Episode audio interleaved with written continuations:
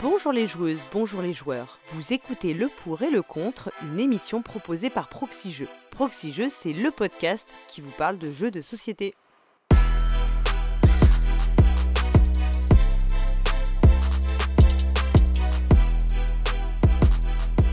Suis Paul Gara et c'est avec plaisir que je vous retrouve pour ce nouvel épisode de Le pour et le contre, émission dans laquelle aujourd'hui j'aurai l'honneur de briller telle une étoile rouge sang sur des débats enflammés. En effet, comme vous le savez, le pour et le contre, c'est un format dans lequel deux membres de la Proxy Team confrontent leurs arguments autour d'un jeu de société.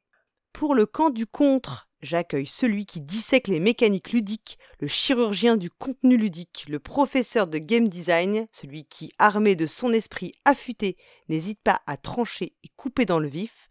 Il s'agit bien entendu de la faucille de Proxy Jeux, le pionfesseur. Salut pionfesseur.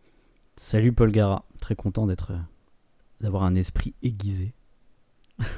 Dans le camp du pour, celui qui n'hésite pas à taper sur les boîtes inutiles, qu'elles soient grandes comme petites, celui qui fracasse régulièrement les thèmes des jeux de société, le Thor, et oui, allez écouter sa dernière émission sur Blood Rage. Le Thor, disais-je, de Proxy Jeux, accompagné de son célébrissime Mjolnir, le Viking, armé de son marteau, Astien. Salut Astien. Salut Paul Gara.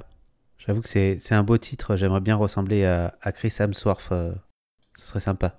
Eh bien, tu es le Chris Hemsworth de Proxy Jeux. Moi, je n'ai pas peur de te le dire. voilà. Merci bien.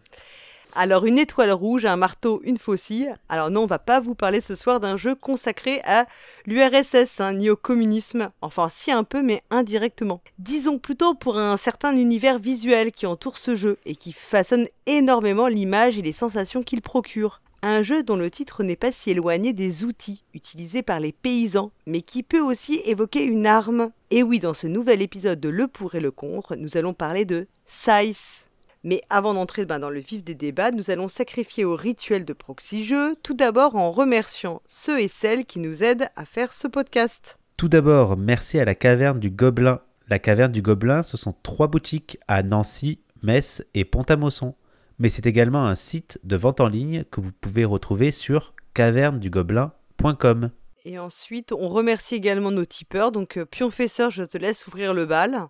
Alors, on remercie euh, Gaëtan Perrin, Cthulhu77, Elton, Aldebaran, Linus1213, Edenis, Wadri, Ludonote, Chris et Hongro, Ghislain Lévesque, L'heure du jeu, Cédric, Tonio la machine, Monsieur Anzé, Wolvering, Alexandre Piquet, 4-3, Peter, Yannibus, Buzzerman. Alors, le second rituel de Proxy Jeux, vous le savez, bien sûr, c'est le retour sur les commentaires. Hein. Il y a deux mois, l'émission était consacrée à Time Stories et voyait s'affronter Twin et Cyrus. Donc, euh, il y a eu beaucoup de commentaires, y compris de gens qui sont présents ce soir. Je ne sais pas s'ils ont s'ils ont vraiment le droit, ces gens-là. Mais euh, donc on va peut-être pas revenir sur tout parce que sinon ça va être super super long. Euh, tout d'abord, on va quand même euh, dire qu'on a eu un petit retour de Manuel Rosoy, donc qui est le créateur du jeu, ainsi que de Peggy Chasnet. Donc Manuel Rosoy, c'était sur Twitter. Donc il a dit que il avait bien aimé l'émission apparemment et qu'il y avait eu quelques élucubrations de notre part. Donc reste à savoir à quel moment qui s'est laissé aller à de telles élucubrations dans l'équipe. Et puis on a eu aussi un retour de Peggy Chasnet dans les commentaires, notamment qui revenait sur les, les aspects jeux de rôle qu'on avait évoqués en fait, et notamment le rôle est-ce que c'était quelque chose qui était, euh, est-ce que le roleplay était forcément, euh, comment dire, était forcément euh, impliqué par le fait de faire du jeu de rôle ou pas? C'était très intéressant et on les remercie de leur retour. Ensuite, on a eu beaucoup, beaucoup de commentaires avec des personnes qui étaient plutôt pro-Cyrus, d'autres pro-Twin, et souvent pour les arguments qui avaient été évoqués hein, par, tant par Cyrus que par, que par Twin dans l'émission. Euh, donc je vous laisserai aller les regarder parce que sinon ça va être assez long. Et on a eu un, un commentaire d'un certain pionfesseur. Tiens donc. Voilà, tiens donc. En même temps c'est un peu normal puisque tu, tu n'hésites pas à en demander donc c'est normal que tu en laisses aussi. Bah oui. Voilà, et tu disais que, euh, tu disais que souvent, bah, que les jeux à l'américaine avaient souvent essayé de proposer ce genre d'expérience, en fait, un peu comme euh, ce que essaye de proposer Time Story, c'est-à-dire de vivre des aventures finalement, de mm. vivre quelque chose qui est de, du domaine de l'aventure, de la narration, de l'histoire. Euh, c'était, enfin voilà, cette idée d'expérience unique et que souvent, bah, on se retrouvait dans des jeux où il y avait des règles très très compliquées beaucoup de hasard et puis pas tellement de narration, enfin que la narration elle tombait un peu comme un cheveu sur la soupe. Et je trouvais que, enfin moi je suis assez d'accord avec toi que souvent c'est euh, bah, le problème de tous ces jeux, euh, des jeux oui des jeux à l'américaine où on a exactement cet effet-là et qui finalement ne procure pas du tout l'effet escompté au début. Et puis tu revenais aussi sur les livres dont vous êtes le héros. Ouais, parce qu'il y a aussi ce, ce, principe de tu fais des tu fais des choix mais sans trop savoir finalement pourquoi pourquoi tu les fais. Pourquoi tu les fais Genre, euh, on, te, dit un choix euh, va euh, dans le couloir de gauche ou le couloir de droite, mais si tu vas à gauche, tu meurs, mais tu sais pas trop pourquoi. Tu vois. En fait, t'as rien, t'avais rien eu trop dans l'aventure qui te mm. permettait pas forcément de, mm. de faire un choix en toute connaissance de cause. Alors, tu disais que tu trouvais que les, jeux, les livres dont vous êtes le héros avaient pas mal plutôt mal vieilli. Bah ouais, ouais. en fait, ils sont pas égaux surtout. Enfin, il y en avait, il y en a quelques-uns qui restent excellents, mais ils sont pas toujours. Enfin, il y en a eu beaucoup, j'ai l'impression, à un moment, et puis c'était pas toujours euh, égaux en qualité. Bah, j'en profite pour compléter un petit peu mon commentaire. Euh, je peux inviter les, auditeurs et les auditrices à aller regarder une vidéo de Nopen Included. C'est un, une espèce de critique de jeu de société. Euh, bon, c'est en anglais du coup. Et il avait fait une vidéo d'une heure sur le jeu Sleeping Gods. Et du coup, il revenait sur justement la narration dans les jeux de rôle, puis les livres dont vous êtes le héros, puis les jeux de société. Et euh, ça, rejoint un petit peu mon commentaire où justement euh, pourquoi euh, il y a eu ces choix de design là à un moment donné qui fait que on fait tu vas à gauche, tu vas à droite et à gauche tu meurs, tu vois. C'est très intéressant en tout cas. Sleeping God, c'est un jeu de Ryan Locat qui n'est pas encore sorti en France. Ouais, qui n'a pas encore été localisé. Donc c'est l'auteur de Above and Below que Fendel avait présenté et mm. aussi de Near and Far que un autre auditeur d'ailleurs cite dans dans la lignée des. Moi, j'avais appelé au départ Near and Fear, ce qui n'est pas exactement le même sens. C'était pas mal non plus, remarque. Et donc, il parlait dans la lignée des jeux narratifs. Et aussi, tu, tu parlais des BD dont vous êtes le héros, euh, que, qui ont été faites, enfin, qui sont développées euh, par Makaka, qui sont, euh, moi, je trouve très inventives et qui mm. renouvellent extrêmement bien. alors, on a les, ma première aventure, mais ça, c'est vraiment pour les petits. Mais les livres de Makaka sont vraiment, en fait, tout public. Et je trouve que ça renouvelle euh, super bien euh, l'expérience euh, livre dont vous êtes le héros. Ouais, carrément, carrément. Je suis tout à fait d'accord. Bah, en même temps, c'est ce que j'ai dit dans mon commentaire, donc.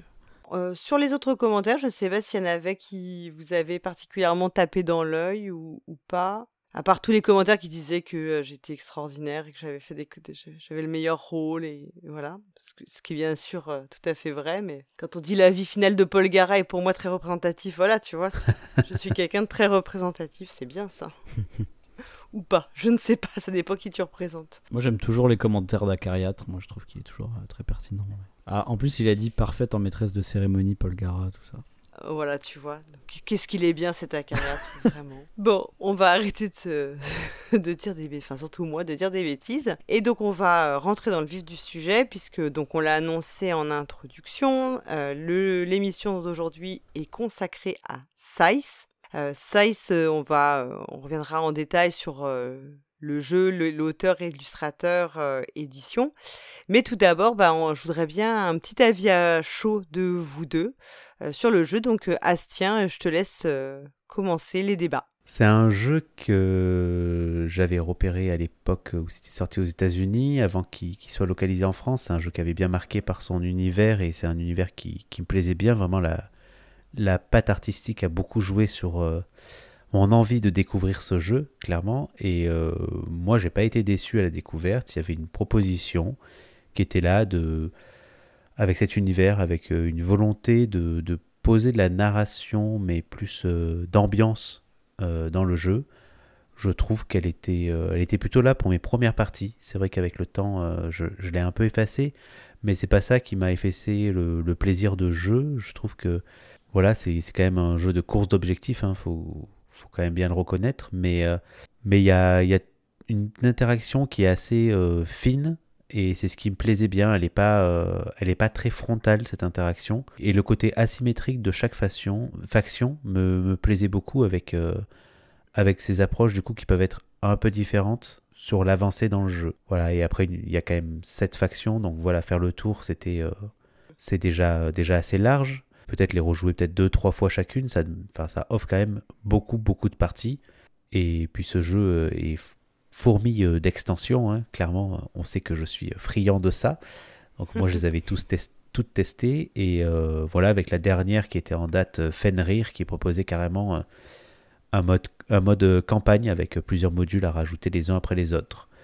Voilà, je trouvais la proposition toujours aussi intéressante dans cette recherche de, de, création d'univers, d'approfondissement de, leur univers, même si sur Fenrir, j'ai trouvé cette rédaction très enfantine. Mais peut-être qu'on mm. pourra en reparler un peu en fin d'émission. Et toi, Pionfesseur, ton avis à chaud sur le jeu?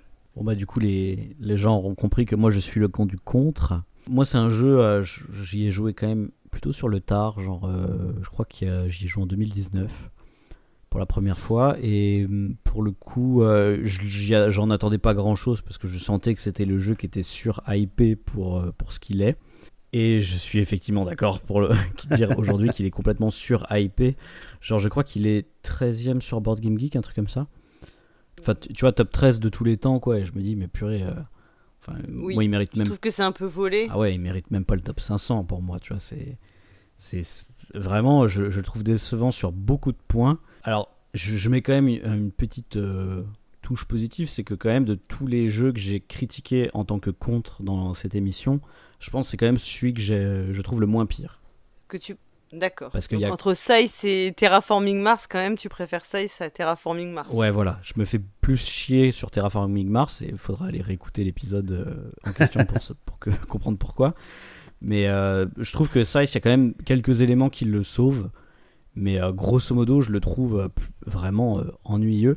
Et en fait, je trouve qu'il est même décevant. C'est-à-dire que à l'explication de la règle, je me suis dit, ça a l'air cool. Et en fait, quand j'y joue, je trouve que vraiment le feeling est pas du tout agréable. quoi. Donc c'est c'est ouais, c'est pas juste il est pas bien, c'est vraiment il me déçoit, tu vois. Il me fait une promesse qui me ah, c'est presque pire, c'est pire. ouais, c'est presque pire. je crois qu'on va en parler des promesses, ça va être un peu le fil rouge de l'émission. Donc bah merci déjà pour vos premiers avis. On va quand même présenter le jeu même si on présente pas les règles puisque dans cette émission, on ne présente jamais les règles du jeu, on part du principe que vous les connaissez. Et si vous ne les connaissez pas, vous les devinerez grâce à notre esprit de synthèse et de concision.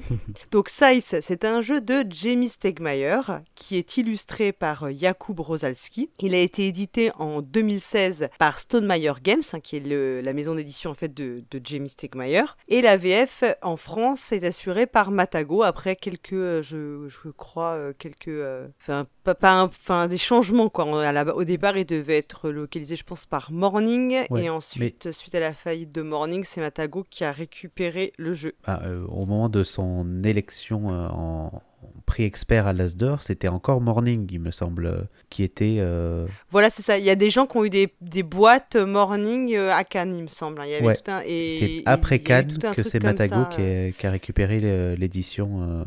En fait, tout, tout sonne meilleur game, en fait. Voilà, ouais, tout à fait. Et depuis, ils ont tous les jeux, euh, tous les jeux de, de Stonemeyer Games. Ce qui nous avait expliqué euh, Hicham, de qui était à l'époque pour Matago, qui travaillait à l'époque pour Matago, nous a expliqué quand on l'avait interviewé. Donc, c'était un jeu qui est prévu initialement pour une à cinq joueuses. Et donc, euh, on l'a compris, ce, enfin, tu l'as laissé entendre à Astien, ce sera 7 joueuses euh, avec une des extensions pour 14 ans et plus. Donc, ça, c'est comme souvent avec les jeux américains, c'est un peu, euh, comment dire, surestimé, mais c'est plus pour des raisons réglementaires que des raisons mécaniques. Pour des parties de 90 à 120 minutes. Vous l'avez dit, en fait, il je viens de regarder, il est 14e sur BGG et on l'a dit aussi, il a été Asdor Expert en 2017.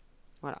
Il est bien sûr, euh, bah, enfin, vous, on mettra les liens hein, euh, pour le jeu et ses extensions. On va dire rapidement, hein, c'est un jeu qui est présenté comme un 4X, plus ou moins, qui se situe dans un univers euh, dit dystopique, donc c'est-à-dire euh, une société imaginaire, mais euh, qui est le contraire d'une utopie, c'est-à-dire dans laquelle ce n'est pas le bonheur des habitants qui est recherché. Donc grosso modo, c'est un univers qu'on situe à peu près dans une Europe, plutôt Europe de l'Est, des années 20, après la Première Guerre mondiale où on a un mélange bah, finalement de très grosse de technologie qui est représentée par des mechas et puis par un plutôt un environnement très paysan, avec euh, d'où euh, d'où la fameuse, euh, enfin le, la faux qui donne son nom au jeu. Dans les extensions, on, avait euh, Stratège des cieux, donc qui permet d'utiliser des aéronefs. on avait aussi Conquérant du lointain qui rajoutait deux factions, donc pour jouer à 7, parce que l'une des particularités du jeu, vous l'avez dit, c'est qu'on incarne une faction avec des pouvoirs particuliers liés à la faction, donc une certaine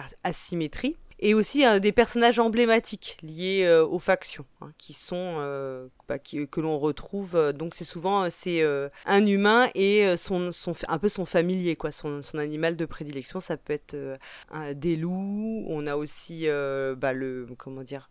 On va avoir le, le tigre, etc., mmh. etc. L'ours, voilà. On a aussi, comme tu l'as dit, le module avec scénario qui permet de jouer en mode campagne qui s'appelle le réveil de Fenris c'est des modules qu'on rajoute. Mm. On a aussi la version enfant, parce que ça c'est euh, assez notable je trouve, qui s'appelle My Little Size, qui est vraiment une euh, adaptation enfant euh, du jeu. On, fait vraiment la même chose que dans le, jeu. Je ne sais pas si vous avez eu l'occasion de, jouer à cette version-là pour comparer. Non, j'ai pas pu. Euh, moi, non. Et il y a aussi, et eh ben c'est, ça fonctionne vraiment comme le jeu, hein, avec on retrouve la même, enfin la même, euh, la course aux objectifs, etc. Les petites figurines avec les animaux, enfin ça c'est assez marrant. Ok. Et je crois qu'ils ont sorti une extension euh, pour faire écho à Stratège des cieux pour My Little Size. Ouais, qui s'appelle le je crois que c'est Gâteau dans le ciel, exact. Ouais. Il y a une boîte qui s'appelle la boîte rencontre euh, parce qu'apparemment, euh, durant l'été 2018, on avait proposé aux fans du jeu en fait, de partager leurs idées de nouveautés pour créer des cartes rencontres. Donc les cartes rencontres, je pense qu'on en, en, reparlera quand on parlera un peu des aspects plus euh, narratifs d'univers du jeu. Et donc pour créer des, des, cartes rencontres inédites et les intégrer. Donc Jamie Stegmaier, il est vachement malin. Il a demandé aux, aux, fans de créer des trucs un peu, je pense que c'est gratos. Et puis comme ça, ça fait du contenu à rajouter qu'on peut revendre en plus aux gens. moi, je bravo, ça c'est bien, bien pensé. T'as oublié une extension dans, dans ta liste? Ah, pardon. T'as oublié l'extension euh, Modular Board, qui était un plateau euh, modulaire euh, pour venir un peu mettre un système d'îlots ou de grandes de grands lacs au milieu de, de site et en fait ça permettait de aussi modifier les emplacements de factions qui sont fixes à la base sur le plateau principal. Oui. et là en gros on venait les mettre euh, les poser aléatoirement ou selon le choix des joueurs ou des choses comme ça. Bah, autant pour moi effectivement euh, j'avais pas fait gaffe vraiment. Enfin j'avais vu le nom mais j'ai pas fait plus attention. Je pensais que c'était juste des plateaux mais je pensais pas que ça apportait spécialement euh, quelque chose dans le jeu, donc euh, merci de l'avoir noté. Et puis, euh, on va aussi, euh, je vais dire quelques mots en fait de, de, l'illustrateur parce que, bon, c'est quand même un jeu pour lequel on, on, va, on va en reparler aussi, mais l'illustrateur est en fait au départ, à l'initiation du jeu quelque part, puisque Jakub Rosalski, c'est un artiste polonais, on sait que Jamie Stegmaier a vraiment conçu le jeu autour du travail de cet artiste. il a un style qui est vraiment, vraiment très, très marquant c'est beaucoup de, enfin, de peintures très réalistes euh, qui mélangent ben, ces éléments en fait euh, un peu euh, industriels ou, oui plutôt industriels avec des, des ambiances très paysannes ce, dont on parlait les mechas c'est un peu comme si enfin voilà pour ceux qui connaissent Tales from the Loop c'est un peu comme ça ressemble un petit peu à Tales from the Loop sauf que Tales from the Loop c'est dans les années 80 et là on est plutôt dans les années 20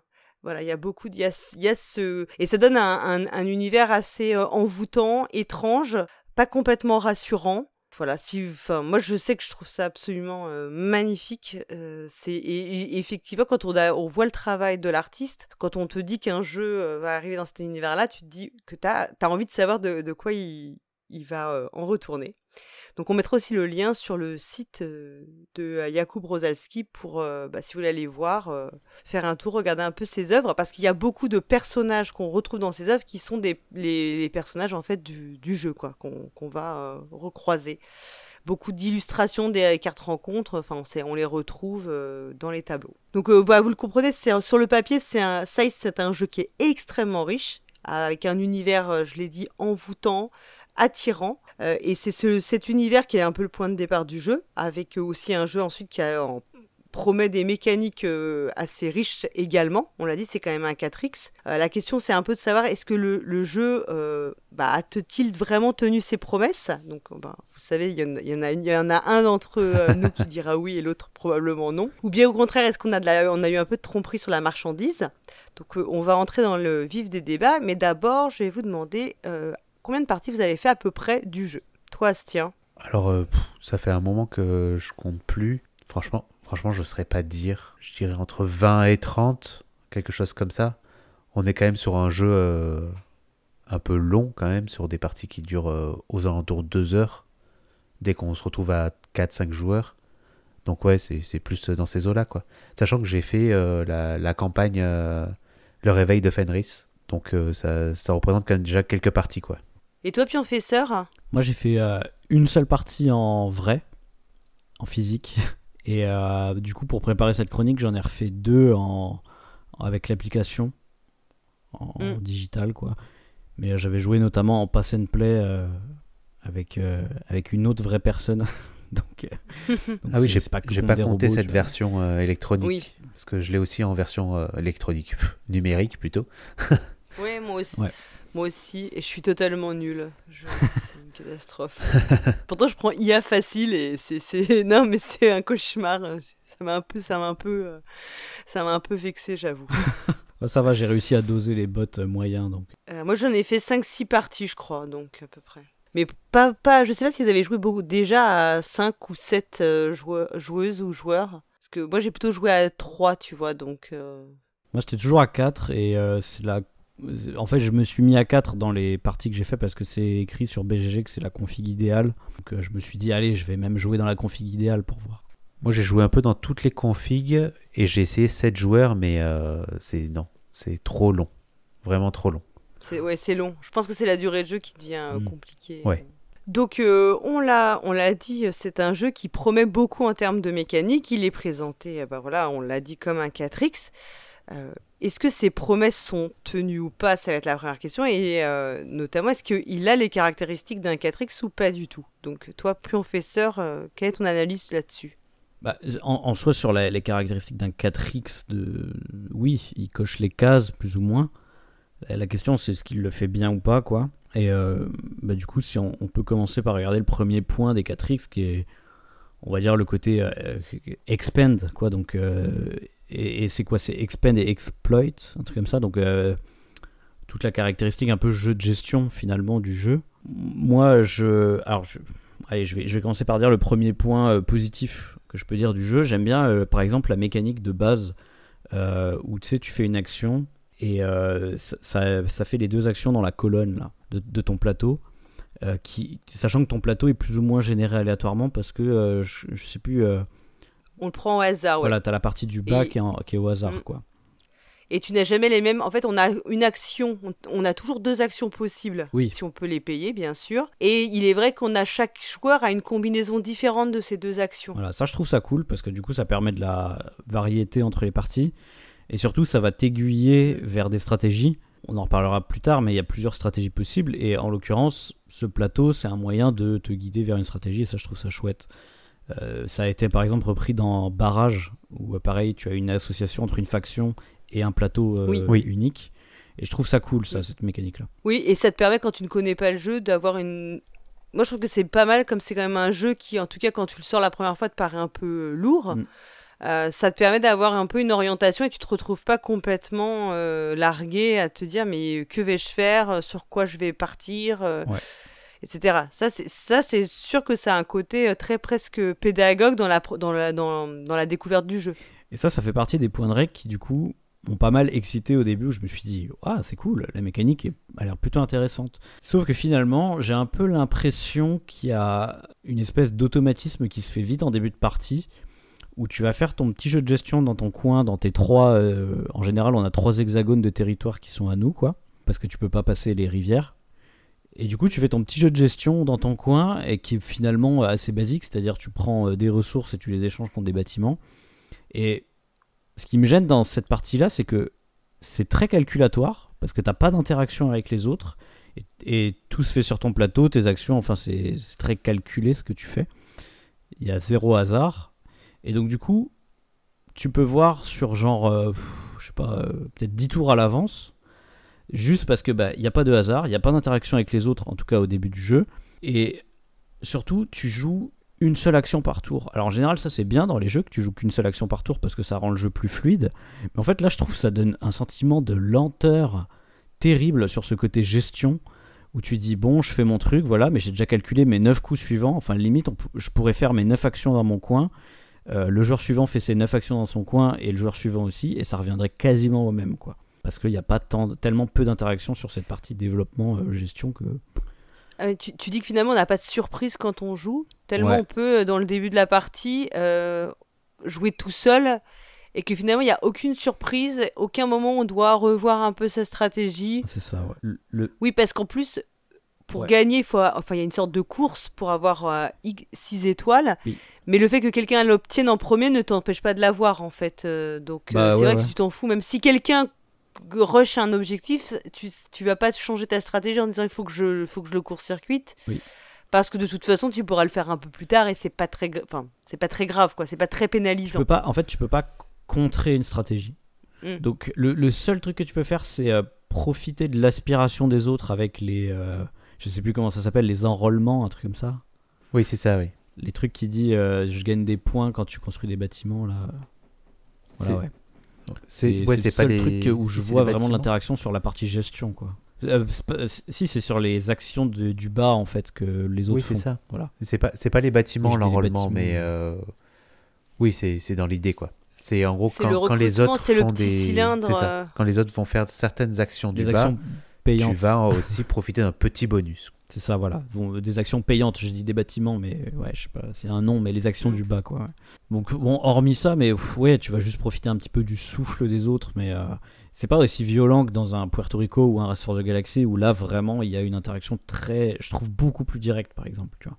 voilà, moi, cette partie gestion, euh, je peux je, la trouve très décevante au final parce qu'on est juste dans son petit coin à faire ses petites ressources et puis, euh, puis voilà. Quoi. Oui, donc ce que tu veux dire, c'est que toi, tu, de ton point de vue, ça n'apporte rien de particulier, c'est euh, même euh, un peu plat par rapport à ce qu'on peut trouver dans d'autres jeux. C'est plat par rapport à ce qu'on peut trouver dans d'autres jeux et surtout c'est lent.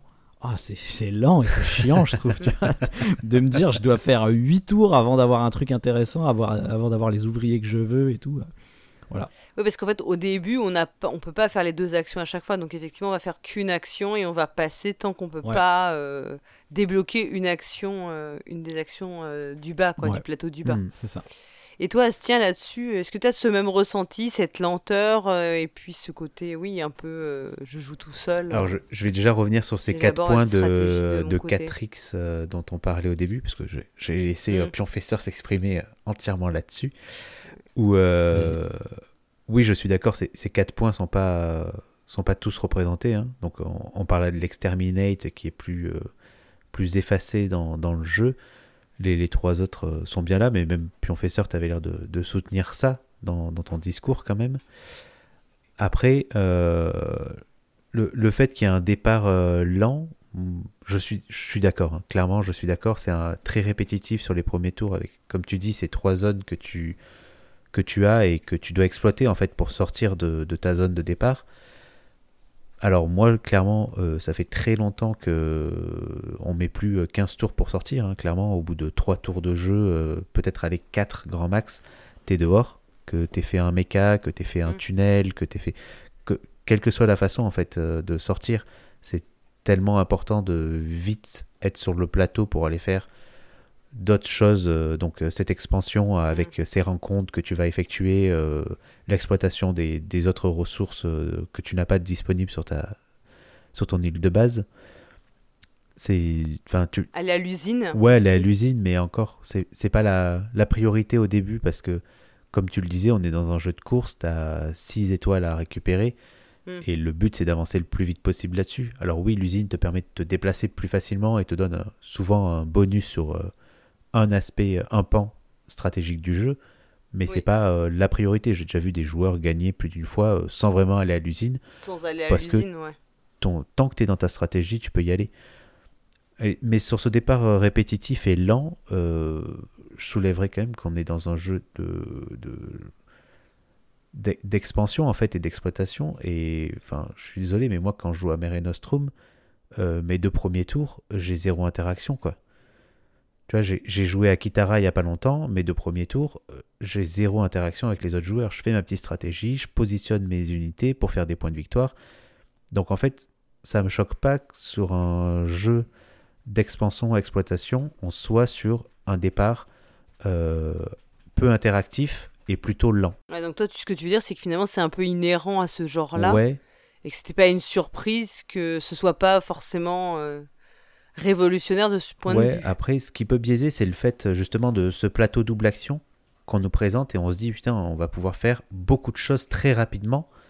Et en fait, Ouais. pas du tout parce que au début, on est clairement euh, bloqué sur en fait les actions qui sont dites principales et gratuites, qui sont les actions du haut de notre plateau. Et, en- et les actions en dessous, on pourra les réaliser qu'au bout d'un moment où on aura les ressources nécessaires pour les réaliser. Sauf que bah, sur notre euh, zone de départ, on n'a que certains types, de, certains types de ressources et pas d'autres. Mm. Donc on est clairement limité. Mais en fait, c'est pour ça qu'il faut sortir rapidement de cette zone de départ pour aller euh, exploiter entièrement notre plateau joueur et faire ces doubles actions très rapidement. Moi, ça me choque pas cette lenteur au début. Si on se retrouve bloqué 8 tours, bah, c'est c'est dommage parce que clairement, euh, ça veut dire qu'on n'a pas compris comment sortir et euh, on est sur un jeu, tu le disais, ça euh, d'optimisation, de quête, euh, de quête à l'objectif. hein, clairement, euh, tu peux, tu peux, tu peux calculer euh, tes euh, 72 tours à l'avance si t'es euh, si t'es Rayman et que que, que t'as toute cette vision là. Je sais pas, ça me ça me dérange pas qu'il y ait ce côté euh, ultra calculatoire. Donc toi, tu t'es pas senti... euh, Enfin, as- t'attendais pas une révolution du jeu de gestion quand il est sorti, et du coup, tu trouves ça conforme à ce que tu connais et ce que tu peux apprécier en tant que joueur de jeu de gestion. Quoi. Ouais, voilà. Je m'attendais à voir ce qu'ils proposaient à la partie combat euh, avec ces fameux mechas et avec cet univers qu'ils voulaient exploiter parce que la, la- la communication était beaucoup sur voilà, on est sur un univers original, euh, on est sur, euh, Mm. sur un, truc, un truc un peu rétro-futuriste. voilà, le- clairement, l'univers proposait quelque chose. Est-ce que c'est bien retranscrit après ou pas? Ça, on en débattra peut-être un peu plus tard. Ouais. Mais euh, en tout cas, sur la partie vraiment 4X, moi, ça m'a pas choqué Ouais. sur euh, ce départ, en tout cas. Moi, sur les, cette partie 4X, en fait, il y, y en a deux que je voudrais aussi revenir. Alors, sur la partie explore, exploration, Mhm. il y a tout ce système qui te pousse à explorer, qui sont des, des jetons que tu peux récupérer sur le plateau et qui vont te faire faire des rencontres. Euh, Est-ce que ça, vous trouvez que ça, c'est comment dire, cette idée-là, en fait, ça, c'est quelque chose qui te motive justement à explorer. Parce que c'est vrai qu'il y a toujours des trucs cool dans les, dans les cartes rencontres. Souvent, c'est quand même des bonus, alors que tu peux avoir plus ou moins fort selon avec des espèces de choix que tu peux tu peux effectuer et est-ce que vous, vous trouvez que ça c'est une, une des une bonne idée qui est, plutôt que de se dire je vais vivre dans mon petit village retranché c'est un peu ce que tu reprochais sur les premiers tours puis on fait Mhm. parce que ça, ça c'est quand même quelque chose qui peut te bah, t'attirer euh, attirer surtout ton personnage enfin ton, ton personnage principal l'attirer en dehors de, de- de- de ton territoire de départ Ah ton, ton personnage est aussi bloqué par l'eau au début, donc euh, c'est, je pense pas que ce soit ça qui, qui va vraiment t'inciter à traverser les premières rivières. J'ai l'impression que c'est quand même le fait de devoir exploiter euh, plus de ressources. Ouais, pour Enfin, bénéficier après, de cette pas, fameuse double action-là, en fait, dont on, dont on parlait sur tes plateaux. Si t'as pas ces ressources, tu peux pas Oui, exploiter cette double Oui. action et donc essayer d'optimiser tes, tes coûts. Après la Donc- rencontre, euh, donc vous trouvez que la partie exploration elle est un- vous trouvez que les cartes la partie exploration elle est peut-être un peu euh, je sais pas comment dire euh. enfin moi j'avais l'impression que c'était aussi un élément motivant les cartes rencontres. moi je pense pas qu'elle est motivante pour, enfin, pas pour euh, traverser euh, cette barrière là de la, de la rivière. Mais en revanche, je trouve que quand même la- les parties exploration c'est le, peut-être le deuxième truc cool du jeu parce que moi ce qui me gênait aussi dans la partie développement et gestion du coup, c'est je vous ai dit euh, au début je trouve que c'est lent et très fermé, mais en plus j'ai l'impression que c'est très calcul. Je disais c'est calculatoire, tu peux calculer 9 coups à l'avance. Mais en fait le, le Mm. problème que je vois là-dedans, c'est surtout que j'ai l'impression d'être sur un rail quoi. C'est-à-dire qu'à partir du moment où je, suis- où je suis parti sur un truc, j'ai j'ai pas l'impression que je puisse tant dévier que ça euh, de, de cette stratégie en fait. Que tu joues de façon un peu automatique Oui, c'est ça, qu'à un moment donné en fait, mes, mes coups- j'ose pas dire un peu mécanique Bah ouais, ouais, mécanique. avec les mécas et tout c'est automatique, oui. Que j'ai l'impression qu'en fait, quand c'est mon tour, mon coup est quasiment évident en fait. Et ce qui est paradoxal, tu vois, pour un jeu qui est, qui est censé être riche et tout, euh, c'est pas comme à euh, pas mal d'autres jeux où, euh, enfin, il y en a plein, hein, n'importe quel Où autre jeu chaque tour est un dilemme Ouais, je sais pas, ou un, jeu de Stéphane Feld, ou je sais pas, j'ai cité Rest for the Galaxy tout à l'heure, des, des jeux où vraiment, où à chaque tour, t'as des nouvelles inconnus qui te viennent euh, dans la tronche, et du coup, euh, à toi de gérer avec toutes ces inconnus, quoi. Là, c'est vraiment, bah, ok, je, je peux tout calculer. Quand t'as un peu l'habitude, à mon avis, tu joues limite automatique. Je trouve ça pas, euh, pas super sympa. Voilà, j'ai un peu l'impression d'être sur un rail. Ouais. Je Et pense que justement, ce que tu c'est dû que- au fait que les... on se bloque pas sur les objectifs, justement. Comme il n'y a pas de. Tu Bah peux oui, pas oui. empêcher un joueur d'avoir ses objectifs. Bah, tu. Tu peux pas, tu Ouais, peux pas faire dérailler un joueur. Ouais, ouais, c'est ça. Mais justement, les, les, les rencontres. Tu peux que toi mieux optimiser ce que tu fais, finalement. C'est ça, mais justement, les rencontres, c'est un des points que je trouve cool parce que ça fait partie de euh, trucs un peu inconnus que tu as dans le jeu et c'est pas du, Mm. Du vieux hasard euh, complètement euh, injuste. C'est juste, t'as un bonus, mais il est à choisir parmi trois bonus. C'est plutôt chouette, ça, tu vois, comme mécanique, je trouve. Ouais. Et ça crée justement ce petit inconnu qui fait que potentiellement, tu peux dire, Hmm, tiens, je vais peut-être euh, partir plutôt sur une autre stratégie. Ouais, ouais, je suis d'accord. Ça peut trop diriger, ouais. Moi, j'ai joué il y a pas longtemps avec la faction euh, Polonia, qui a comme capacité euh, de pouvoir choisir deux rangs, en fait, deux, rangs, deux sur trois, euh, deux des bonus sur les cartes rencontres. Et du coup, c'est vrai que moi, j'ai vraiment axé toute ma stratégie sur le fait de, bah, de, de, de rusher les jetons rencontres parce que ça me permettait de récupérer des ressources. Enfin, ça me permettait d'économiser finalement d'autres actions dans, dans le jeu. Quoi. Bon, pas, je crois que je suis pas sûr d'avoir gagné, mais euh, Oui, pour parce, autant. parce mais- que là, c'est un peu l'aspect euh, asymétrique que propose euh, euh, clairement, sur Polonia, si tu vas pas chercher les rencontres, c'est clairement dommage parce que, comme tu dis, des, enfin, comme disait Oui. Pionfesseur, c'est des cartes qui peuvent t'apporter aussi des très gros bonus et donc voire même euh, Mm. modifier ta stratégie. Quand tu peux choisir deux bonus, même si c'est les deux plus petits, c'est un super avantage. Quoi. On, est, on est sur une faction qui va exploiter Mm. euh, clairement ce, ce, ce côté-là. Alors que quand tu vas avoir, euh, bah, je sais plus, euh, les, les Nordiques, ouais, c'est ça, c'est les Nordiques, eux, ils ont, Eux, ils traversent. ils ont pas le problème ils de la rivière. je crois. Donc en fait, cette, cette base euh, compliquée qu'on a tous, eux, ils l'ont pas, quoi. Donc, il y a, on a tous un petit, savant- un petit avantage avec chaque faction, avec un grand, euh, un grand avantage, euh, je pense, pour la, la Crimée qui, euh, qui peut utiliser ses cartes combat comme des ressources joker, qui est, euh, ce qui est assez abusé, hein, clairement. Euh, je crois qu'il y avait, il y avait eu des stats euh, un an ou deux ans après la sortie du jeu sur les, les victoires de, de factions et la Crimée explosait les statistiques quoi. Je crois qu'ils avaient genre euh, 70% de, de taux de victoire euh, en partie joué quoi. Ah oui, d'accord. Ok. Alors que les autres se partageaient marrant les parce qu'on 30%. dirait pas. C'est marrant parce que euh, en débutant, moi, j'avais pas du tout l'impression que c'était le meilleur pouvoir, quoi, tu vois.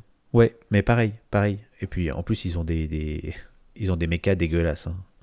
faut, faut quand même l'avouer.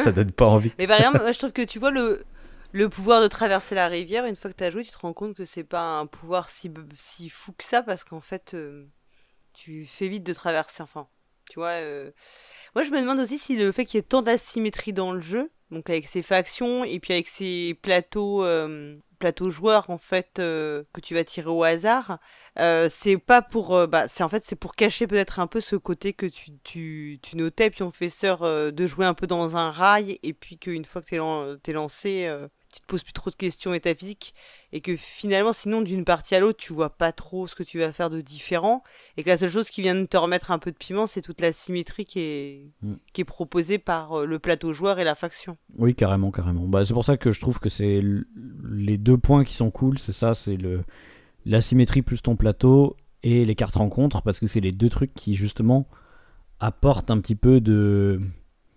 d'aiguillage dans tes rails, pour reprendre, pour filer ma Mm. métaphore, quoi.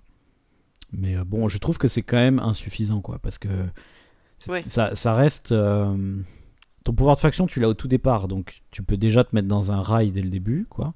Et les cartes rencontres, c'est tellement ponctuel dans le jeu, j'ai pas l'impression qu'on en, on en fait si souvent que ça.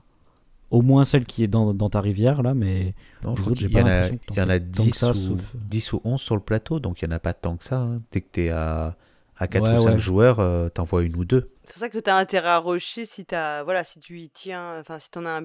Après, tu as aussi des cartes objectifs. Tu vas avoir euh, des objectifs et qui ça fait partie d'ailleurs du, du d'une des, un des moyens d'avoir une étoile qui peuvent aussi euh, aiguiller ta, Ah oui, oui. enfin, ta, ta stratégie. alors, ça c'est pas mal. Ça, T'en as deux, il suffit d'en réaliser une pour. euh, Ouais, Ouais. moi, moi j'irais plus du, du côté pionfesseur du coup sur celle-là. Je trouve que c'est- c'est la fausse bonne idée. C'est le la petite carte en plus qu'on te, qu'on te propose, c'est le, Mm. le petit truc que tu pourras faire ou non. Parce qu'en fait, si ça se, co- si ça se coordonne pas du tout avec ta faction ou avec, euh, ou avec ton plateau joueur, par exemple, parce que ça va être super lourd à mettre en place, tu vas pas du tout aller le chercher.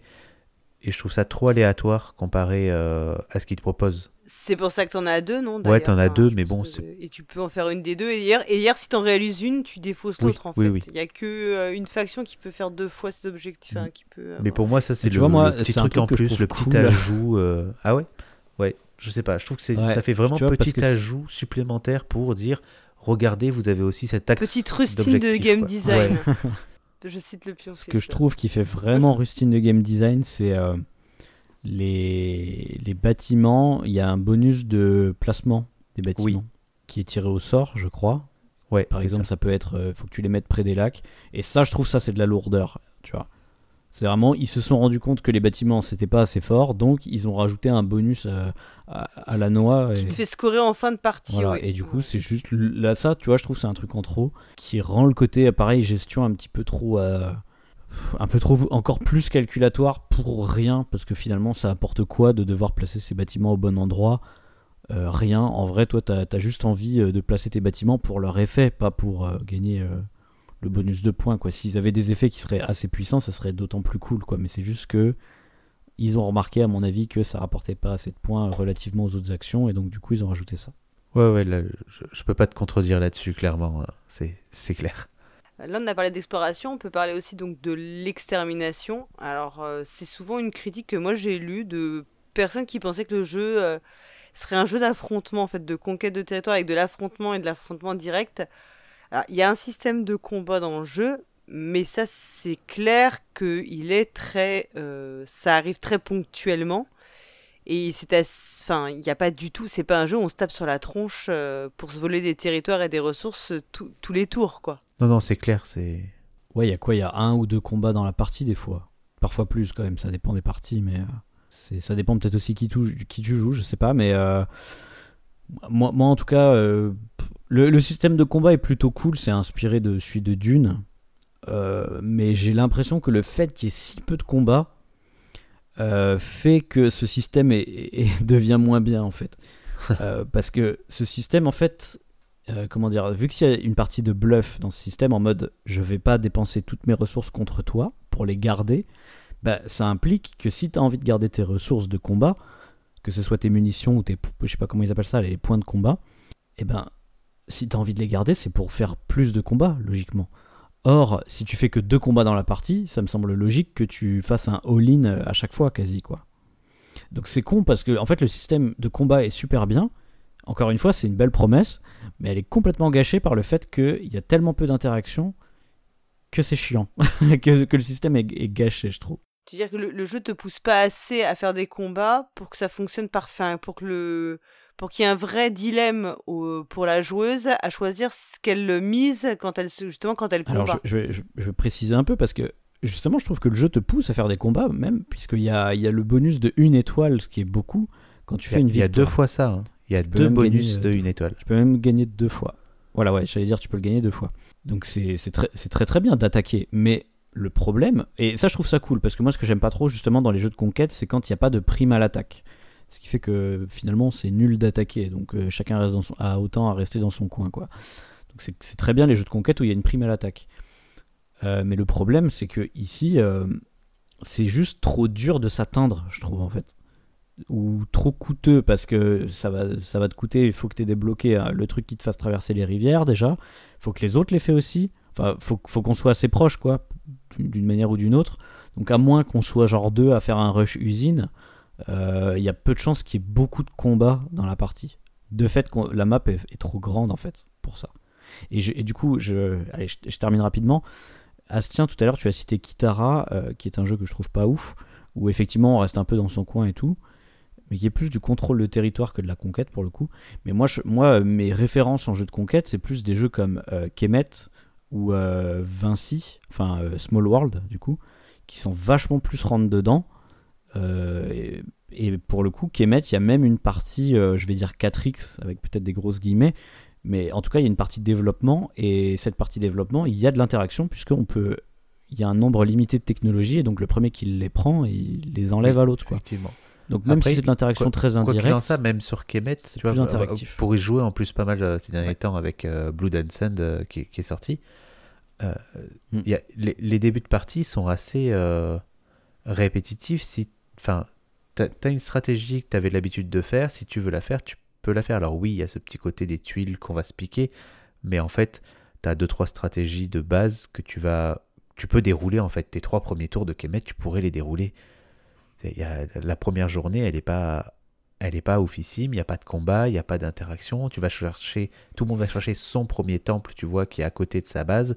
Voilà, on est sur un truc assez euh, simple, quoi. Et, et du coup, sur Site, je vois pas où est la différence là-dessus. Sur, euh, tu Bah, vois, la différence, c'est que c'est plus lent. C'est plus lent, je trouve. Ouais, parce qu'on fait qu'une Euh, seule action. Dans Kemet, euh, ouais, parce qu'on fait qu'une seule action. Et du coup, après Kemet, il y, a- quand même de l'interaction, hein, parce que faut que tu regardes quand même ce que, enfin, en fonction de ce que les y prennent comme euh, développement, si tu commences à faire des développements dès le début, tu peux vite euh, réfléchir à déjà euh, peut-être contrer le développement d'un- autre. Bon, je t'avoue que moi je le fais jamais, mais tu, peux peut-être voir un petit, un petit peu en fonction de ça. Quoi. En, tout cas, dans Kemet, il y a clairement des, axes de contre-stratégie, je trouve. Beaucoup plus que dans. Oui, beaucoup plus que dans Scythe, je suis d'accord. Ben, c'est- ça, ça revient au fait que, comme tu dis, euh, il y a- c'est des jeux où on peut se bloquer, alors que dans Scythe, à part ralentir un peu Mm. l'avancée des autres, on peut pas se bloquer vraiment. Quoi. Et, que- et que ce soit euh, Small World ou euh, Kemet, c'est des jeux à prise de position et vraiment faut la con- conserver pour gagner soit euh, des points de prière dans Kemet, soit des points de victoire dans Small World. Quoi. Tu vois ce que Oui, je veux là, dire? là, la, la prise de position, elle est plus sur euh, l'usine dans Scythe. On est, on est d'accord. hein, Celui qui tient l'usine, Oui. euh, déjà, il aura une carte bonus. Le, pro, enfin, le premier qui arrive, puis Ouais. les autres auront des cartes bonus avec beaucoup moins de choix. Mais euh, c'est surtout de la, du maintien de C'est position. un bonus euh, à la Voilà. fin de partie, Mais je tout- crois. tous les, toutes les zones, c'est du bonus à la fin de partie en fait.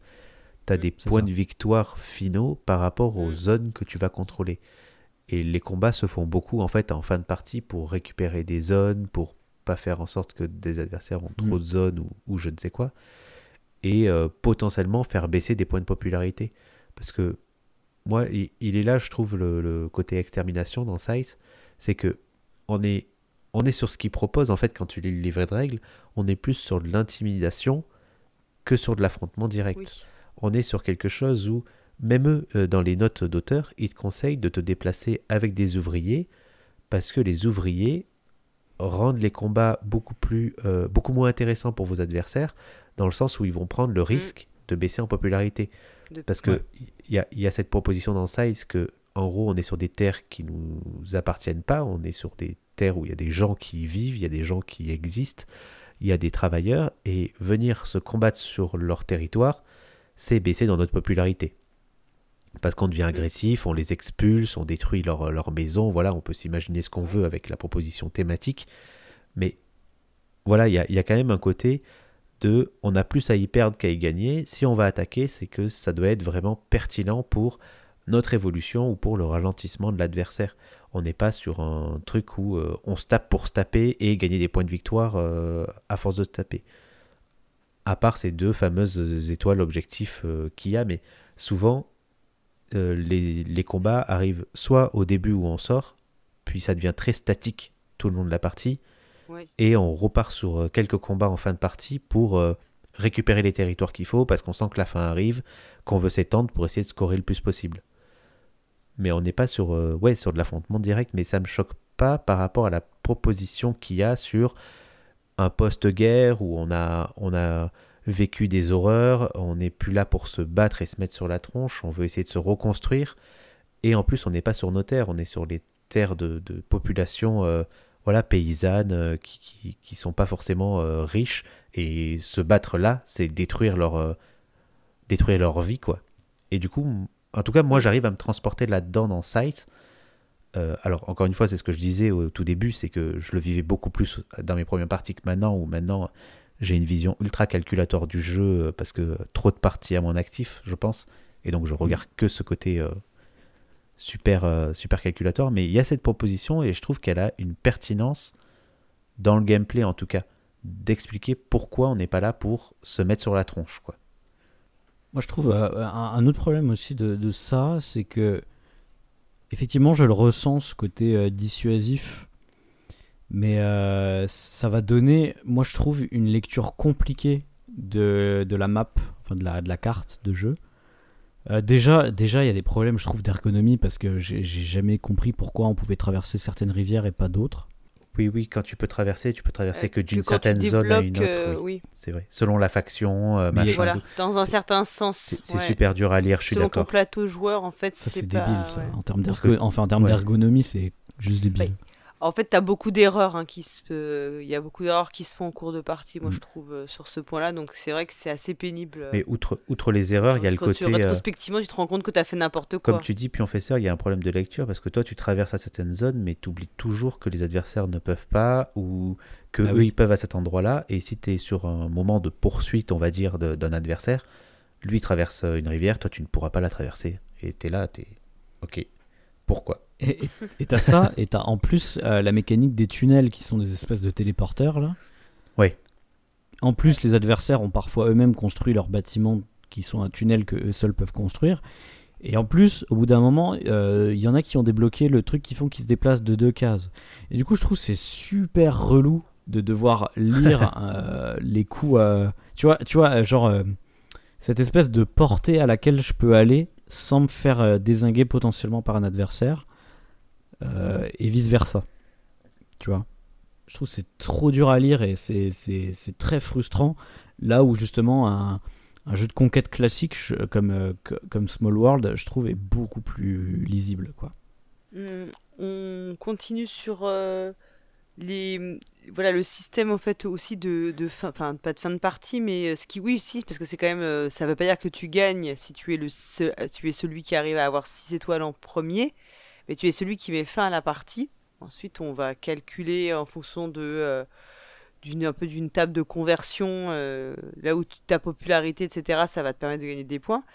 Ce système de, de plein d'objectifs comment tu, enfin, comment toi, tu trouves que c'est plutôt, euh, ça permet de donner beaucoup de choix, tiens, aux, aux joueuses ou euh, c'est comme ça que tu le vois, en fait, que ça permet de, laisser beaucoup de liberté dans, dans ce qu'on fait? En, tout cas, ça permet de. Si, on a envie de découvrir d'autres pans euh, stratégiques possibles, ça offre un peu tout ça.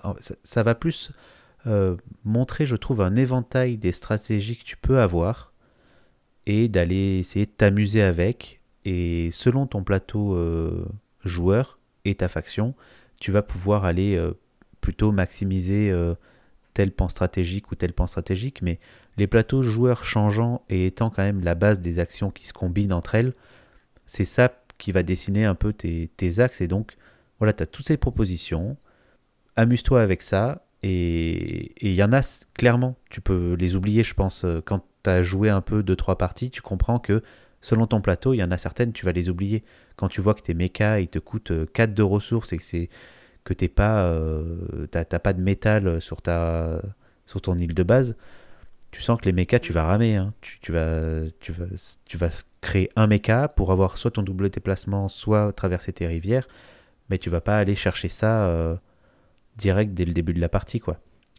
Mais voilà, c'est plusieurs propositions. Tu, vois très vite euh, les quelques axes que les autres joueurs vont choisir. Parce qu'il y, en a- il y en a combien, je crois, des, euh, des, des, des objectifs, ouais. Des... Je crois qu'il y en a, Ah, il y en a bien une ouais, dizaine, dirais hein. 10, ouais. Facile, hein. Moi, je trouve qu'il y en a beaucoup, beaucoup, justement. euh. C'est pour ça que, d'ailleurs, je trouve que les combats, finalement, c'est assez euh, anecdotique par rapport aux Ouais, autres. après, il y en a beaucoup. Il y en a deux sur euh, les combats déjà. Et il y a- en fait, il y en a un sur chaque euh, pan euh, d'expansion de ta faction. Ouais. Tu veux construire tes mechas, tu veux construire tes bâtiments, tu veux poser tes unités, tu veux améliorer toutes tes euh, actions. Voilà, déjà, ça te fait des pans euh, visibles de, euh, de ton développement personnel, quoi. Et, et toi, Pionfesseur, comment tu, comment tu la vois, cette, cette course aux étoiles Bah, Moi, ça m'a évoqué un, un autre jeu euh, qui est aussi une référence pour moi pour les jeux de conquête, c'est Antique, où euh, il y avait aussi ce système de, euh, je sais pas comment on peut dire, de, de succès quoi. tu gagnes des, tu sais, les étoiles, je, je les vois comme des petits succès que tu gagnes euh, dans Oui. les jeux Ouais. vidéo là. Ouais, ouais. Mais dans, dans Antique, c'est vachement plus progressif, alors que dans Sight, c'est euh, que quand tu as, quand tu as, enfin en général, c'est que quand tu es arrivé au bout de ta stratégie que tu gagnes euh, l'étoile. Genre quand tu as fait tous les mechas ou quand tu as fait tous les enrôlements ou tous les bâtiments et tout. Euh, dans Antique, c'était plus progressif quoi. C'était dès que tu as genre, je sais plus, 5 territoires, pouf, tu as déjà un, un, bonhomme qui vient chez toi. 10 territoires, t'en as un autre. 15 territoires, t'en as un autre, etc. Parce que dans Antique, c'est des bonhommes qu'on recrute et qui équivalent aux étoiles de, de, de sites. Et surtout, dans Antique, il y a une course à ça. Euh, ça mais là, on revient au point qu'on a dit tout à l'heure, hein, le fait que effectivement, quand tu débloques une étoile, ça la bloque pas pour les autres, quoi. Donc dans Antique, je trouve ça plus intéressant, euh, la manière dont c'est exécuté euh, de ces deux faits, quoi. Le fait que ce soit plus progressif et le fait qu'il y ait une petite course. Après, en soi, le système d'étoiles, je trouve plutôt cool parce qu'effectivement, ça, ça permet quand même plusieurs stratégies possibles. Et bah, comme tu l'as dit, Astien, euh, je suis d'accord avec toi sur le fait que ça, en fait, ça ne fait que renforcer le point que j'aime bien, qui est le plateau qui est généré aléatoirement avec ton. La combinaison est aléatoire avec ta, ta faction plus tes objectifs là. Que ça, par contre, je déteste le système de, de popularité là. Les, les petits cœurs là. Ah, moi, c'est vraiment l'aspect que j'aime beaucoup dans, dans Side, justement. ouais, ah putain. Alors, moi, je t'explique quand même pourquoi j'aime pas, mais je, en fait, je déteste le fait que ça soit par palier. Tu vois que dès que tu atteins 7, boum, d'un coup, es, tu passes au palier suivant. Et dès que tu atteins, je sais plus, 13, euh, tu passes au, troisième palier.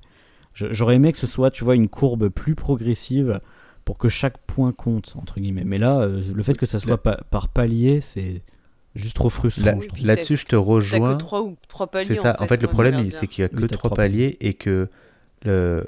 En plus, ces, ces classements de paliers, bon, ils sont juste séparés euh, équitablement, mais ils sont pas euh, décisifs. C'est pas parce que tu passes, euh, tu es autour de 7-8 ouais. qu'à la fin de la partie, tu vas être autour de 7-8. En fait, c'est pas décisif ce palier-là. T'as pas vraiment une, étape pour passer d'un palier à l'autre. Tu as juste à gagner un point de popularité comme tous les autres, comme d'habitude en fait tu aurais vraiment une étape de passer d'un palier à l'autre, tu aurais plus de, de, subtilité, on va dire, sur justement les affrontements quand tu vois que les joueurs sont autour de ces paliers-là pour les faire redescendre et, euh, et, donc les faire galérer à monter. Je suis d'accord avec ça. Après, j'aime bien ce système de paliers parce que je trouve que la popularité, elle représente bien euh, ce qu'ils veulent mettre en avant euh, de ce que je disais tout à l'heure, qu'on n'est pas sur notre territoire, que c'est en fait le, le, la vision du peuple qui est là et c'est quelque chose qui n'est pas forcément facile à, augmenter dans le jeu. C'est même quelque chose d'assez euh, compliqué, quoi. Et du coup, on est sur un monde post, euh, post-guerre, et euh, du coup, les gens sont, en ont marre, en fait, de, voir ces mechas, on en ont marre de, voir ces, ces, armées qui se fight pour, pour l'acquisition de ressources. Donc, monter dans leur, dans leur popularité, c'est compliqué. Et moi, c'est ça que j'aime bien plus que le côté palier. Je, suis plutôt d'accord avec cet aspect-là euh, très gameplay de. Mm. On passe des paliers qui n'ont aucun sens en fait euh, thématiquement quoi. Bah, je, suis assez d'accord avec toi que thématiquement c'est cool. Notamment le fait que quand tu repousses des ouvriers adverses, ça enlève un cœur, tu vois.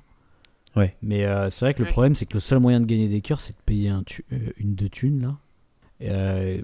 c'est une action, quoi. Et je trouve c'est un peu froid, tu vois. Tu sais, c'est ah, c'est un peu frustrant, quoi. Tu vois, genre, euh, les mechas, ils ont leur petite mécanique euh, où ils débloquent des pouvoirs. Les bâtiments, ils ont des petits pouvoirs.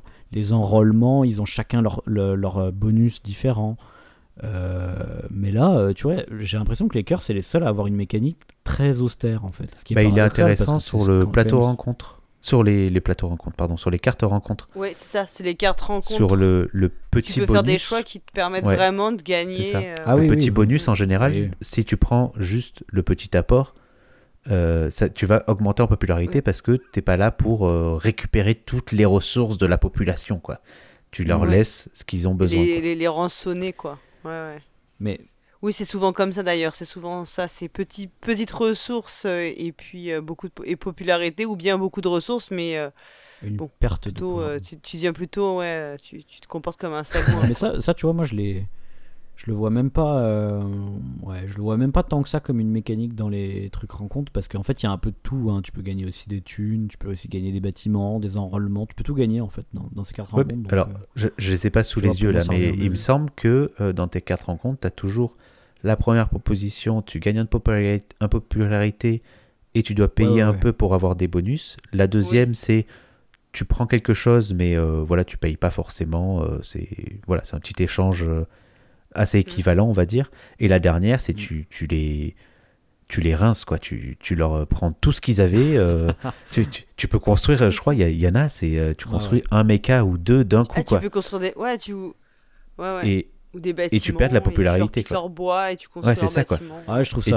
coup- je trouve ça quand même toujours froid, tu vois. C'est juste j'augmente des valeurs et je les descends. ouais, Tu vois, je Oui. débloque. Ah, tu vois, c'est c'est vachement frustrant par rapport aux autres que je t'ai dit où tu débloques des petits pouvoirs, tu vois.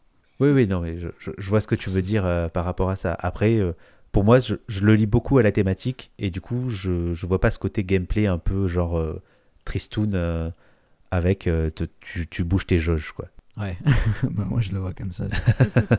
Parce que, alors que justement, tu vois, les mechas, je les vois pas de manière euh, euh, mécanique, du coup. Je me dis, waouh, trop cool, j'ai mon mecha, et maintenant j'ai le pouvoir de, de voler des cartes dans la main des autres, par exemple. Ouais, ouais, ouais, je, je suis d'accord. hein, les, les, les pouvoirs des mechas, euh, alors on a tous ce fameux pouvoir pour traverser les rivières et se déplacer plus facilement, mais en fait, les deux autres apportent vraiment des vrais pouvoirs, euh, comme tu dis, euh, assez cool.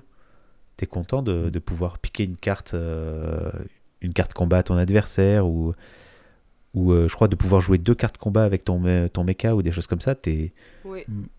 t'as t'as vraiment un côté où là, tu, C'est vrai, c'est se déplacer. Après, c'est ce déplacement, ton déplacement que t'améliores souvent. euh, T'as ton déplacement que t'améliores. En fait, ils ont de la personnalité, ces pouvoirs-là, quoi. Ouais, ouais, ouais. Mais les deux, les deux, euh, Oui. les deux qui sont pas les mêmes que les autres euh, factions, quoi. On est d'accord. Mais m- même, tu vois, même les enrôlements qui sont quand même aussi assez froids, puisqu'ils ils ne font que te rapporter des ressources, tu vois.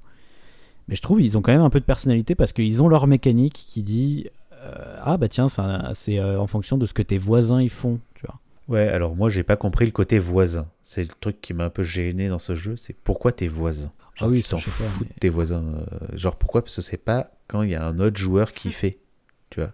Parce qu'en gros, enfin, Ah moi, oui, l'enrôlement, je le voyais vraiment avec. Moi, j'ai euh, j'ai récupéré tel, euh, je sais pas, tel groupement de population locale. Et en gros, bah, si tu les, si tu les prends avec toi maintenant, et ben moi, j'ai le droit de leur euh, d'en tirer une petite exploitation parce que c'est méga, quoi. Et je comprends pas pourquoi ça fonctionne Ouais. qu'avec tes voisins et pas avec tous les joueurs autour de la table. Parce que sinon ce serait déséquilibré. Oui, c'est sûrement, euh, sûrement déséquilibré, mais du coup, le côté où je trouve qu'il y a beaucoup de choses qui sont expliquées par la thématique dans ce jeu, même si des fois, euh, c'est, c'est- ça, ça l'est pas du tout, tu vois. Bah oui, oui, parce qu'on on, l'a dit, hein, on a, on a insisté sur l'atmosphère en fait du jeu. Euh, déjà la direction artistique, on a expliqué que c'était le point de départ. Enfin, c'est comme ça que ça a été présenté. Que le point de départ du, du jeu, finalement, c'est euh, l'univers créé euh, par Jakub Rosalski, son univers visuel, son l'atmosphère qui, qui émane de de Seiss. Et donc on, on va en parler maintenant parce qu'en plus c'est vrai que ça a été aussi mis en avant, je, je, d'une façon, pour vendre le jeu aussi. hein, c'est quand même un, aspect euh, marketing. Et du coup, il y avait cette idée qu'on allait vraiment euh, pas juste faire un jeu de gestion, mais aussi oh, vivre quelque chose dans l'univers, euh, dans l'univers de cette, de cet artiste. Alors, est-ce que toi, tu trouves, Astia, on l'a vu, hein, souvent tu parles de la thématique pour expliquer des éléments de gameplay, donc on comprend que toi, tu as, eu cette sensation quand même de d'immersion, en tout cas dans un univers à part entière? Ouais, ouais, bah, cl- clairement, euh, Size pour moi c'était euh, le premier client de, de Tellement Je t'aime, euh, la, la chronique qui parle de thématique. hein. Ça a failli être le premier même avec, avec Julien M. Mais parce que je trouve qu'il y y a une proposition là-dessus. Alors après, elle est plus ou moins aboutie. On le voit sur, euh, sur les cartes rencontres, par exemple, euh, dans les règles, ils te disent quand tu tires une carte rencontre, eh ben, tu la fais passer à tous les joueurs pour qu'ils voient la scène, qu'ils s'imaginent, et après tu lis les trois propositions avec euh, les, les phrases un peu thématiques, et derrière tu lui expliqueras euh, ce que ça fait comme vrai gain en fait au niveau du gameplay. Quoi. Mais en fait, euh, ça c'est Mm. déjà c'est lent. Je préférerais avoir un petit texte d'ambiance à lire à tous mes joueurs autour de la table pour leur dire voilà, je viens d'arriver dans un petit village ou je ne sais quoi, plutôt que de faire passer une carte. Tout passe par l'illustration, mais du coup il y a aucun effort sur euh, la narration. Il s'appuie que sur cet univers-là, qui est certes riche, avec qui fourmille de petits détails et de petits euh, clins d'œil. hein. On voit euh, justement Thor euh, dans les sur le, sur le plateau. Je crois qu'on voit le Père Noël à un endroit. Enfin bon, il y a plein de petits détails qui fourmillent avec Oui. plein de petits clins d'œil un peu sympas si tu as envie de les chercher. Mais c'est.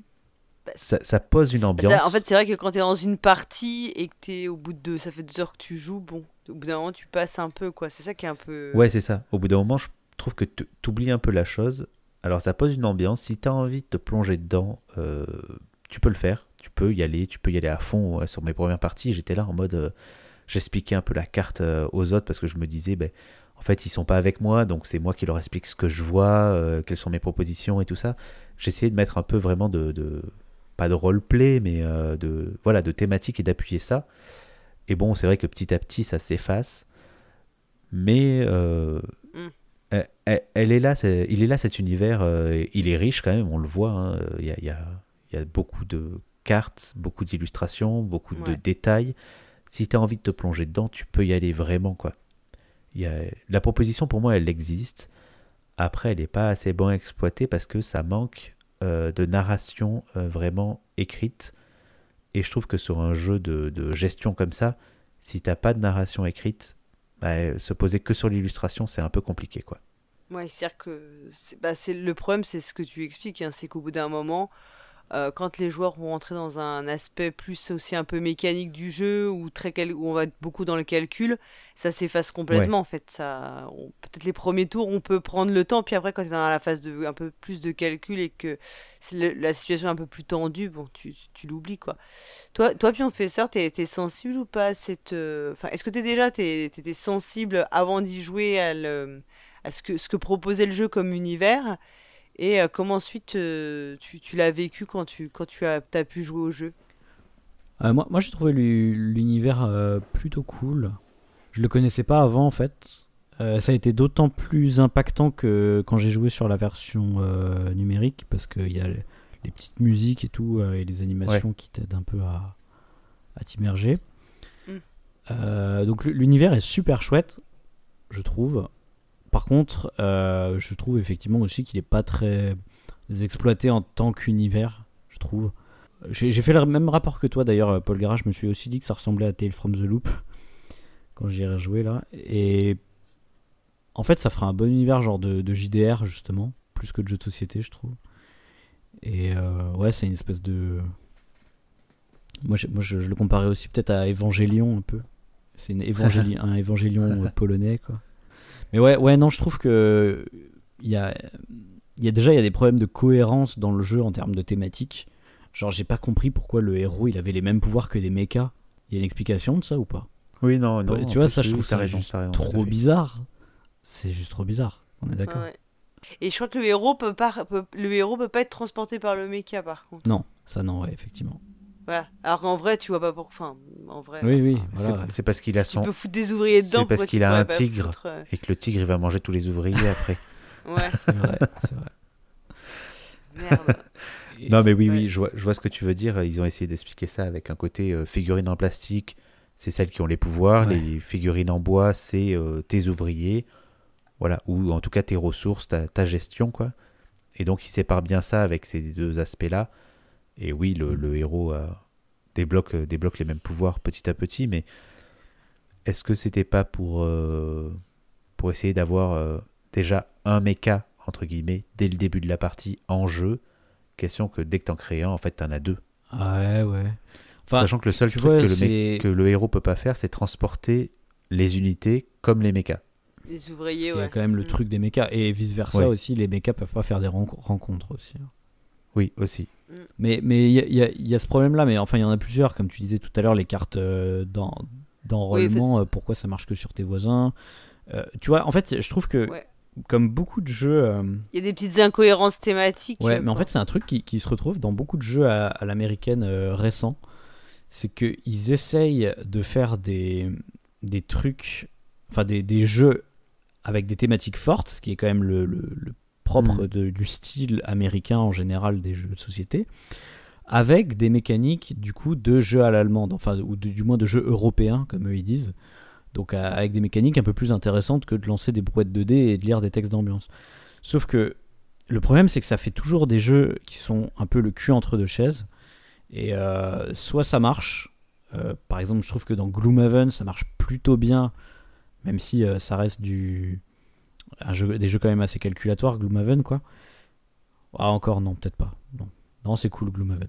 Mais, soit ça marche bien, voilà, comme dans Gloomhaven, ou qui, qui est à la fois, euh, si tu veux, innovant euh, mécaniquement et qui apporte des trucs et qui en même temps a un univers, euh, on va dire, au moins une thématique cohérente, pas forcément un univers Ouais. euh, super bien, je trouve. Mais alors que, ou alors ça donne des trucs comme Sight, je trouve, qui sont.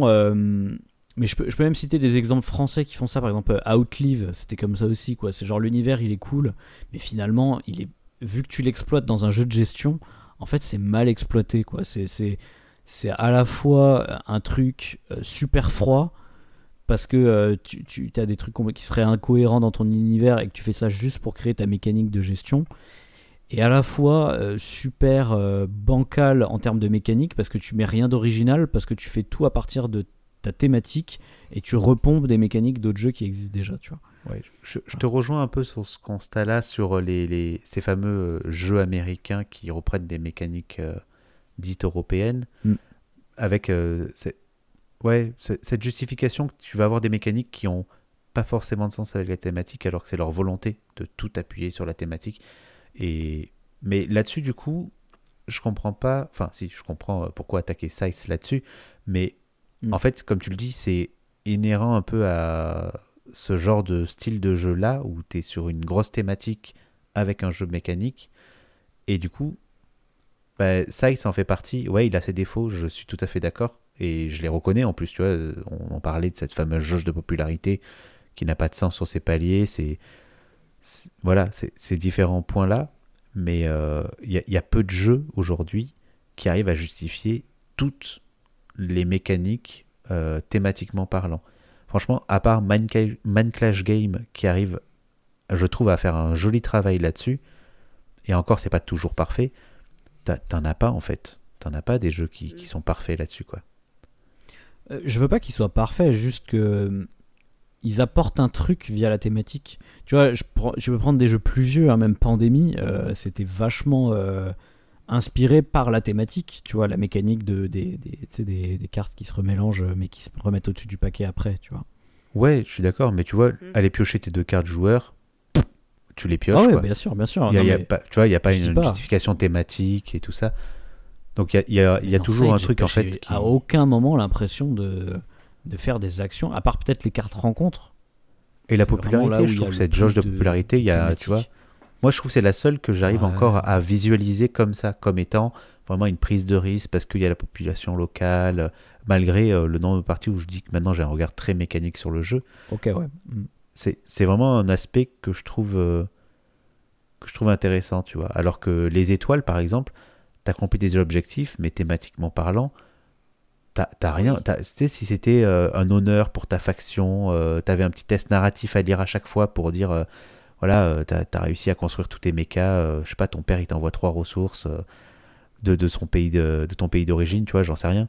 Mais Mm. il y a, y a rien de thématiquement parlant. C'est juste, voilà, t'as réussi cet objectif-là, tu gagneras tes points de victoire à la fin. euh, parce que t'as fait une étoile, quoi. Non, mais si tu veux, je parle pas de justifier à 100% thématiquement tout ce que tu fais, tu vois. Dans un jeu de société, évidemment qu'il y a de l'abstraction. Mais euh, tu vois, euh, enfin, je prends n'importe quel jeu de Martin Wallace, toutes les actions que je fais, je sens qu'il y a une cohérence, tu vois. euh, Ouais. Dans, dans, le- dans la thé- thématique du truc, tu vois. Enfin, là, en l'occurrence, c'est des thématiques historiques euh, dans, dans les jeux de Wallace. Mais, mais là, euh, franchement, dans Side, je, je- ça, le jeu me vend une atmosphère, une atmosphère enfin forte, et je la ressens. Mm. Et seulement quand je fais des cartes rencontres et que j'ai un petit peu de fluff, quoi, vite fait. Et je Mm. trouve que c'est voilà, ce, ce propre, je trouve, des jeux américains à, à vouloir un peu se mélanger à de l'Eurogame, enfin du, du, du jeu à l'européenne. Et finalement, je trouve ils le font mal, quoi. Ils vont pas euh, réussir à, Bah, à se dire ok il faut que je fasse des mécaniques à partir de mon thème pas que j'aille repomper euh, un jeu de pose Ouais. d'ouvrier ou un jeu de draft ou un jeu de conquête euh, qui existe déjà et je vais coller un thème dessus quoi là c'est ce que font les Parce Les que c'est très artificiel Ouais, voilà. en fait quand c'est fait comme ça. Et que, et que ça, tu le vois très vite. Enfin, ça peut faire illusion au tout début, mais très vite, c'est ça, ça n'est- je pense plus- que c'est- en plus, c'est des mécaniques qui sont pas du tout basées pour que tu puisses euh, penser à autre chose. En fait, c'est des mécaniques qui souvent sont très absorbantes intellectuellement Hmm. et qui font que tout ce qu'il y a autour a tendance à disparaître et ne, ne voilà. Et je trouve que c'est pour pouvoir être immergé. Enfin, là c'est un avis vraiment personnel, mais moi je trouve que pour être euh, vraiment bien immergé dans un jeu, il faut que tu aies des mécaniques qui soient très simples et que tes choix soient très simples en réalité.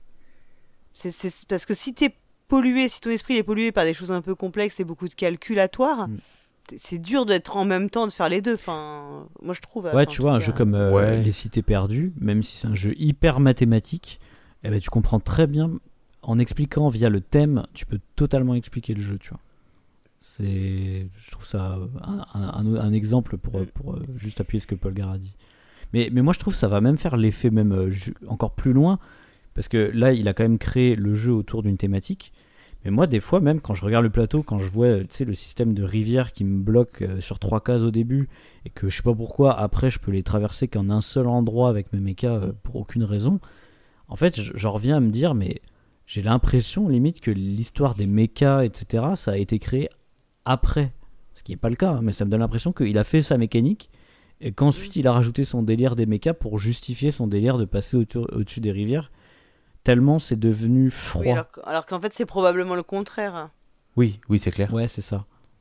Alors que c'est le contraire, il a trouvé comment trouver un parti, un, euh, un intérêt euh, mécanique euh, au fait d'avoir des C'est mécas. ça, en mais fait. du coup, c'est devenu tellement froid Mm. que t'en t'en viens presque à te dire l'inverse, en fait.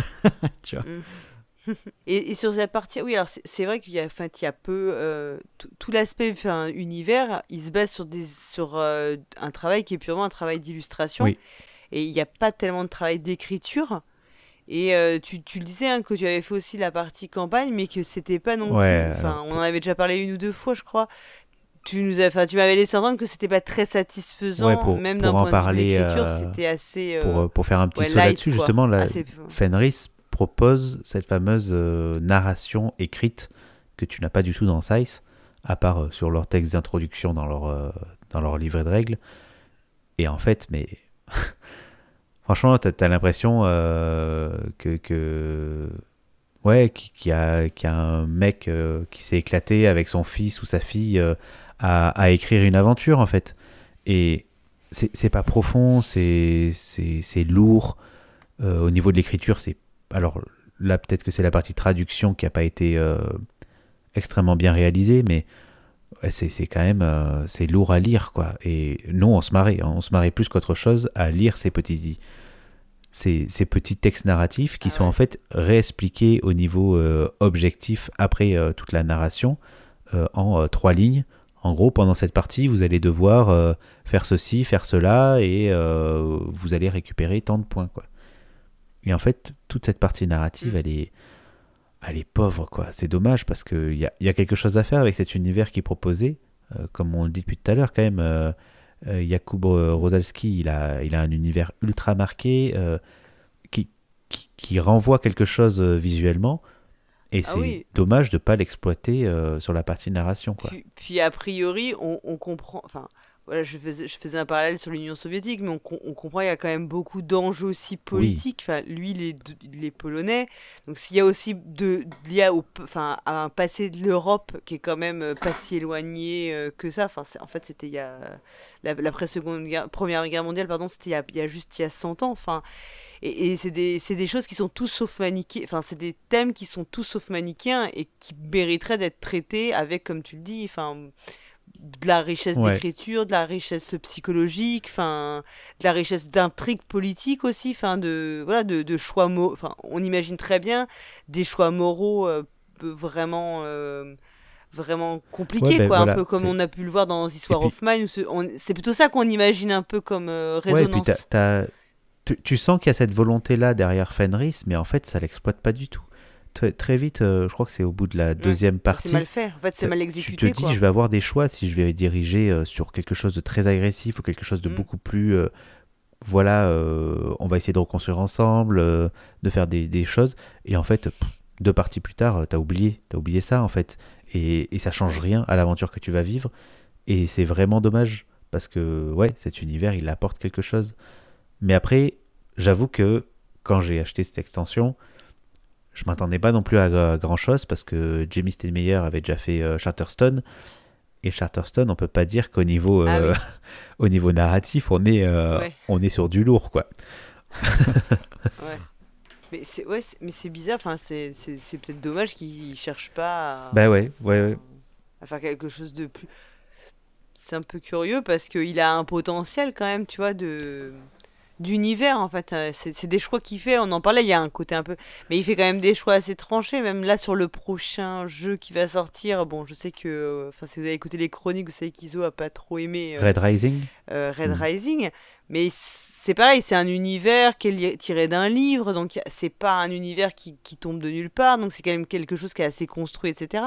Ouais, mais de toute façon, Donc, les, euh, les reproches quand même- que, il que bien, Professeur faisait euh, tout à l'heure à ces fameux jeux avec des thématiques euh, voulues fortes Mm. et euh, des, des, des gameplays très mécaniques, pour moi, c'est un reproche qu'on peut faire à Jimmy Stegmeyer, c'est qu'il il- il sait pas lier les deux, en fait. On, on l'a aussi sur, euh, sur Tapestry. Je sais pas si vous avez joué à Tapestry, mais en fait, c'est Ouais.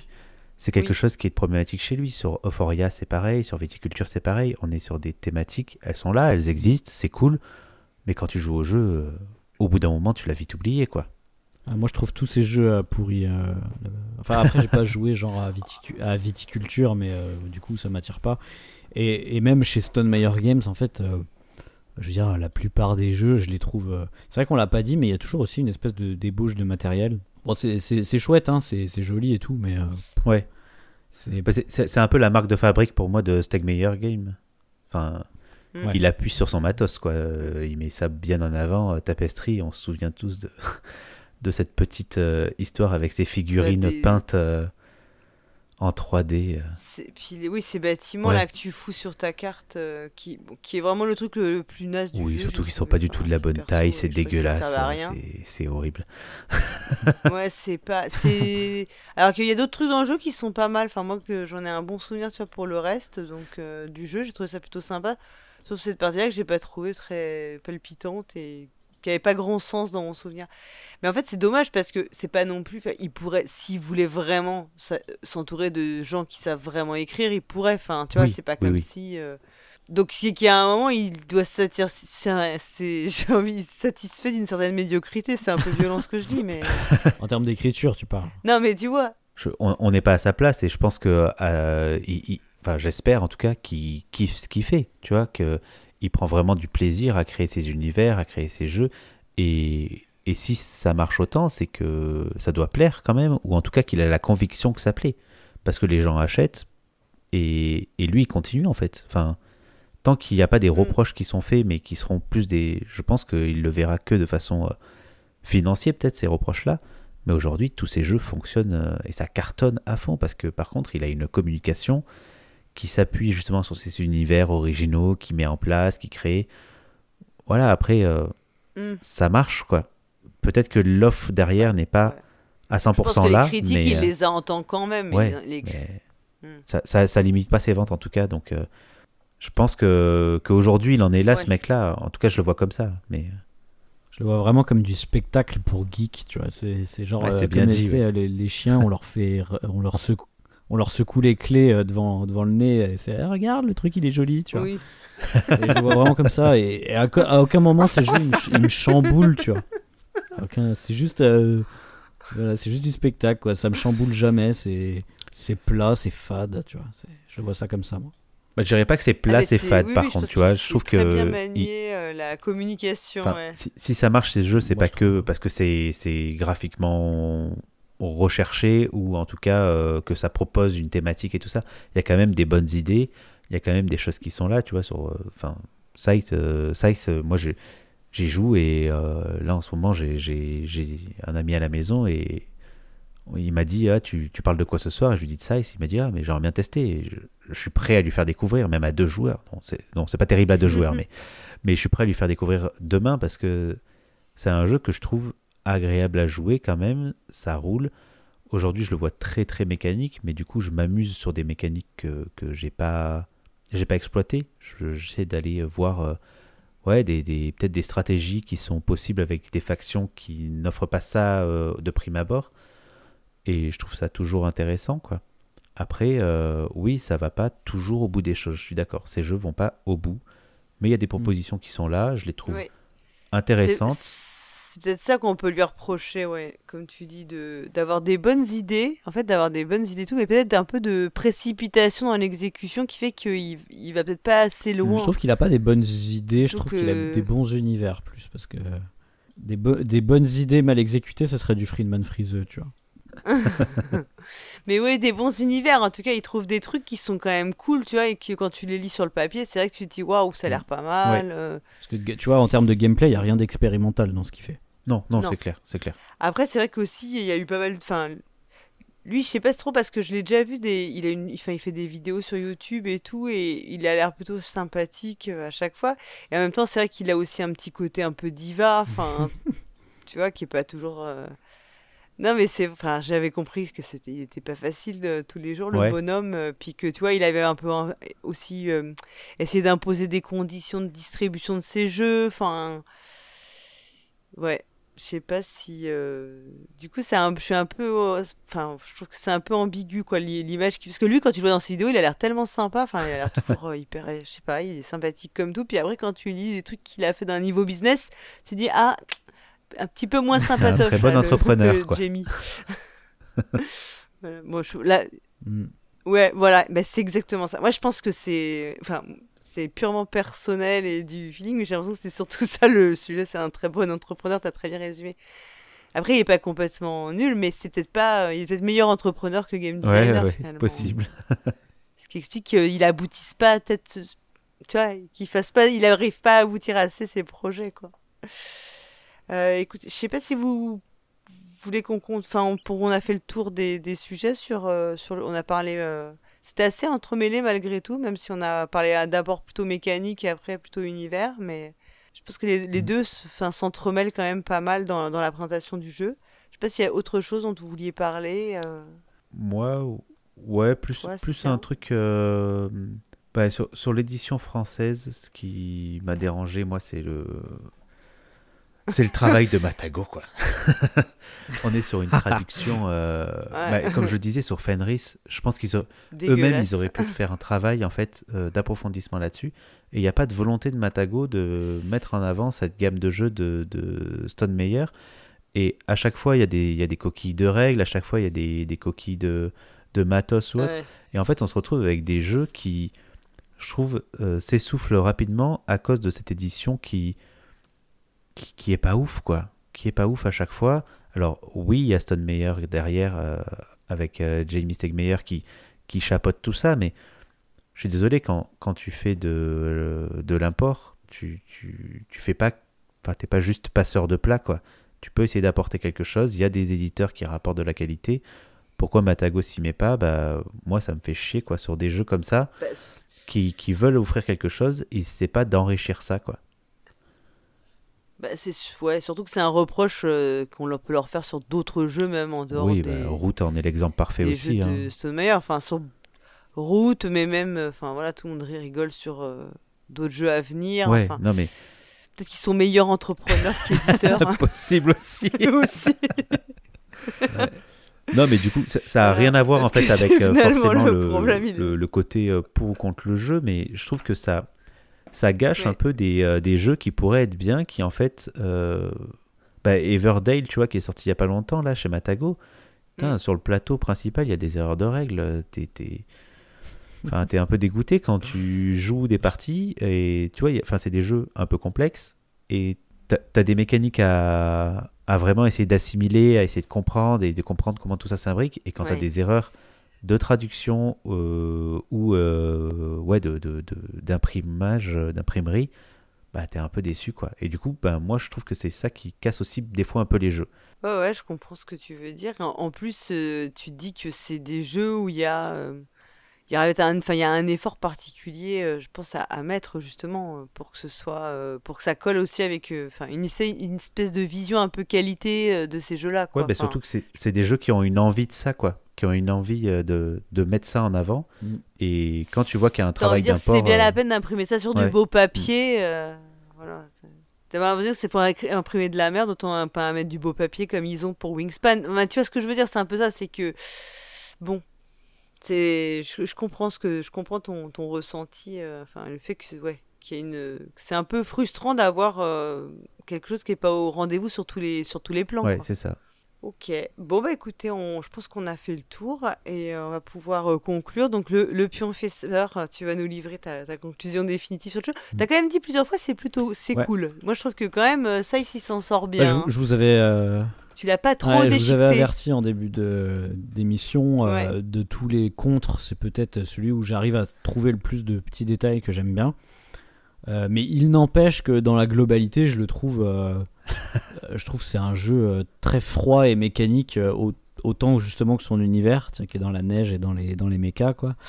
C'est c'est vraiment ce gloubi-boulga à l'américaine comme ils savent le faire là depuis quelques années où euh, ils savent pas mais mélanger correctement un univers fort avec une bonne mécanique.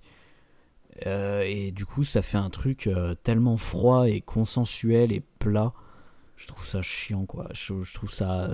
ça n'a pas de saveur, quoi. C'est voilà. C'est ma conclusion finale. Ça n'a pas de saveur même s'il y a des bonnes idées, mais tu vois, typiquement, l'idée euh, des deux plateaux euh, générés aléatoirement et tout, et des objectifs euh, random à chaque partie, je trouve ça beaucoup plus intéressant dans un jeu comme Barrage, parce que derrière Barrage, bah, il a une mécanique super innovante, quoi. Qui, qui, sert en plus, et qui est inspiré par son thème en plus. Donc, ouais. oui, qui est tout, à fait raccord au thème. pourtant, c'est un, c'est, un jeu à l'européenne, hein, c'est un jeu italien, donc mm. voilà. Et toi, euh, Astien, ta conclusion donc sur Size Alors je, je comprends euh, le côté aigri de, de euh, sur cette proposition. Peut-être, voilà, pas plus original que ça. On est d'accord que ça se base sur des mécaniques qui existent.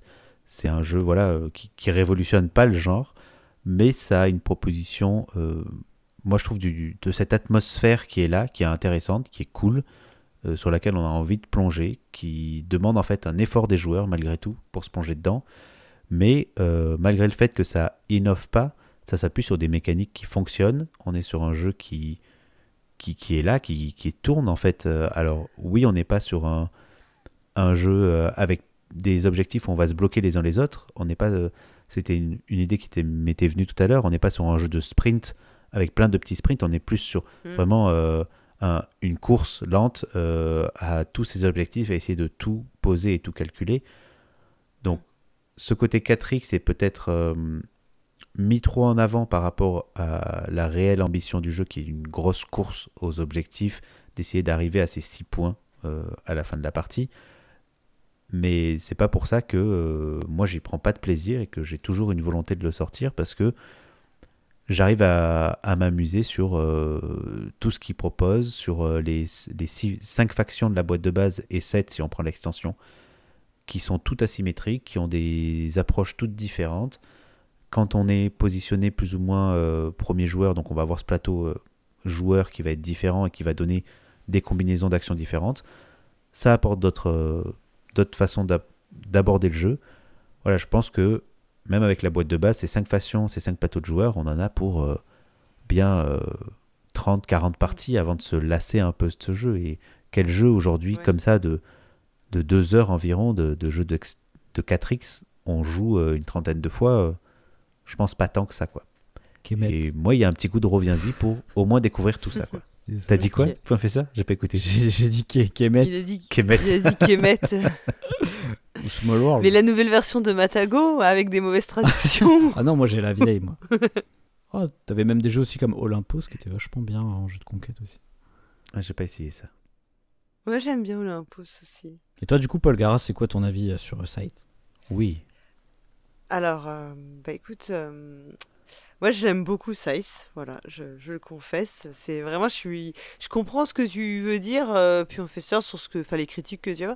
Moi, je me sens pas du tout floué sur la, la, façon dont le jeu a été présenté, euh, parce que, euh, notamment sur le côté affrontement, moi, ça me convient assez bien. En fait, j'aime beaucoup cette idée de plus que c'est, qu'il y a peu de. Moi, j'aime pas beaucoup l'interaction dans les jeux de gestion. En fait, j'aime pas quand il y a trop d'interaction.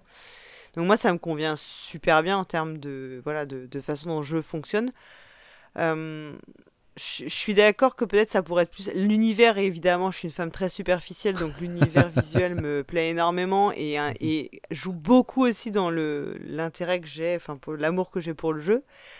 C'est vrai qu'on aimerait que ce soit plus euh, développé, que ce soit plus intégré. Bon, je comprends que ça fera, euh, je me ferai une croix dessus. J'ai pas encore commencé la campagne. Je, je l'ai là et j'espère la faire cet été, la campagne euh, Réveil de Fenris. Mais moi, j'aime vraiment bien le jeu. Il y a plein de, j'aime les factions, j'adore les, enfin les personnages. C'est tout un univers dans lequel j'arrive à rentrer. Et, et, le jeu, ensuite, la partie vraiment mécanique du jeu me convient assez bien, en tout cas mon tempérament de joueuse, pour pas que j'en, enfin que j'en, tu vois, que les défauts me soient trop pénibles finalement. C'est, des défauts sur lesquels j'arrive à passer. Après, je suis d'accord que c'est pas si Enfin, il y, a pas de, il y a peut-être, oui, il y a des choses, c'est un petit peu lent au début, effectivement. Euh, oui, t'as ce petit côté de risquer de jouer en automatique, mais comme moi j'y joue pas assez souvent, ben je prends pas trop ce risque-là non plus. Euh, du coup, tous les petits défauts, moi, je les, ils m'affectent moins que peut-être pour d'autres joueurs ou joueuses pour lesquels ils seront effectivement plus, plus pénibles, quoi. Et, euh, voilà, moi, j'aime plutôt bien ce jeu et je pense que ça doit être, euh, ouais, dans, enfin, ouais, enfin, c'est, j'ai plaisir à y jouer. Après, j'ai jamais joué non plus à 5, 6, 7. J'ai plutôt joué à 3, 4 et je pense qu'à 3, 4, c'est assez cool, quoi. C'est enfin, 3, c'est vraiment pépère, quoi. Donc ça me correspond bien aussi. voilà, donc moi j'y joue avec plaisir et euh, sur, sur, le, sur Steam, moi j'y arrive pas du tout quoi. Je suis vraiment une, je suis nulle d'une nullité affligeante, ça, ça m'énerve beaucoup. je trouve que c'est. Mais je pense que je suis pas assez concentré comme toujours sur les jeux en ligne. Sans avoir besoin de, de comprendre euh, tous les tenants et aboutissants des stratégies des adversaires, tu as besoin de savoir un peu euh, ce qu'ils vont faire, surtout quand on commence à être sur le centre du plateau. Et je mm. trouve que les, les, versions numériques, de toute façon, des jeux en général, il y a que Pillard où j'ai trouvé que c'était assez facile à comprendre. Euh, c'est compliqué, je trouve, de lire le jeu de ses adversaires dans, dans la version numérique. Ouais. Ah, ça dépend. Moi, je trouve que dans, dans l'adaptation de site, il y a quand même des petites aides, euh, notamment par exemple, euh, je donne juste un exemple, mais tu vois, sur les histoires des enrôlements, tu as des petits, des petits logos qui te montrent si ton voisin de gauche ou ton voisin de droite a fait l'enrôlement juste à côté de ton action qui, qui va lui donner un bonus là. Ouais, Ok, ouais. Je trouve que c'est des bonnes petites aides qui n'existent pas dans la vraie vie, pour le coup, tu vois. Oui, oui, parce que tu peux pas mettre euh, des petites notifications. ouais, et puis tu peux te mettre une map qui te montre euh, les liens, euh, enfin les rivières que tu as le droit de traverser aussi, ça c'est pas mal. Ah, ah j'avais pas vu ça. Mais tu vois, moi dans ces jeux-là, je joue toujours en full dézoomé pour avoir une vue d'ensemble du plateau, quoi. Quand je joue à Blood Rage, quand je joue à, bah, à justement, quand je joue à, à Route, j'ai besoin d'avoir une vue mm. d'ensemble, quoi. Pour au moins lire le, le plateau, pour mm. comprendre les intentions de mes adversaires, même si j'ai pas tout leur jeu devant moi, quoi. Oui, ça, je suis d'accord avec toi que oui, sur la, la carte, c'est assez relou. Ok. Bon, bah écoutez, on va conclure. Donc, euh, que vous ayez aimé notre émission ou non, faites-le nous savoir hein, en laissant un commentaire sur le site podcast.proxy-jeu.fr. Donc, bien sûr, proxy avec un i et jeu avec un X. Et donc vous y trouverez bah, toutes les infos sur les sujets que nous avons abordés pendant cette émission. On mettra tous les liens euh, importants euh, liés au, jeu et aussi à l'univers visuel pour aller, si vous voulez, admirer les œuvres de Jakub Rosalski. Alors vous pouvez également nous contacter sur Twitter, Facebook, Instagram. N'hésitez pas à partager nos émissions sur les réseaux sociaux et puis euh, laissez-nous des commentaires pour faire plaisir à Professeur et à tout le monde, à toute l'équipe. Et le plus important, bien sûr, c'est de parler de nous autour de vous. Voilà. La semaine prochaine, vous retrouverez les dernières chroniques de la saison. Et donc, ce sera la, fin de, cette saison euh, de, de, podcast de Proxy Jeux. Du coup, on se retrouvera non pas dans deux mois, mais dans quatre mois, a priori en octobre 2021, pour le prochain épisode de Le Pour et le Contre. Et en attendant, jouez, bien.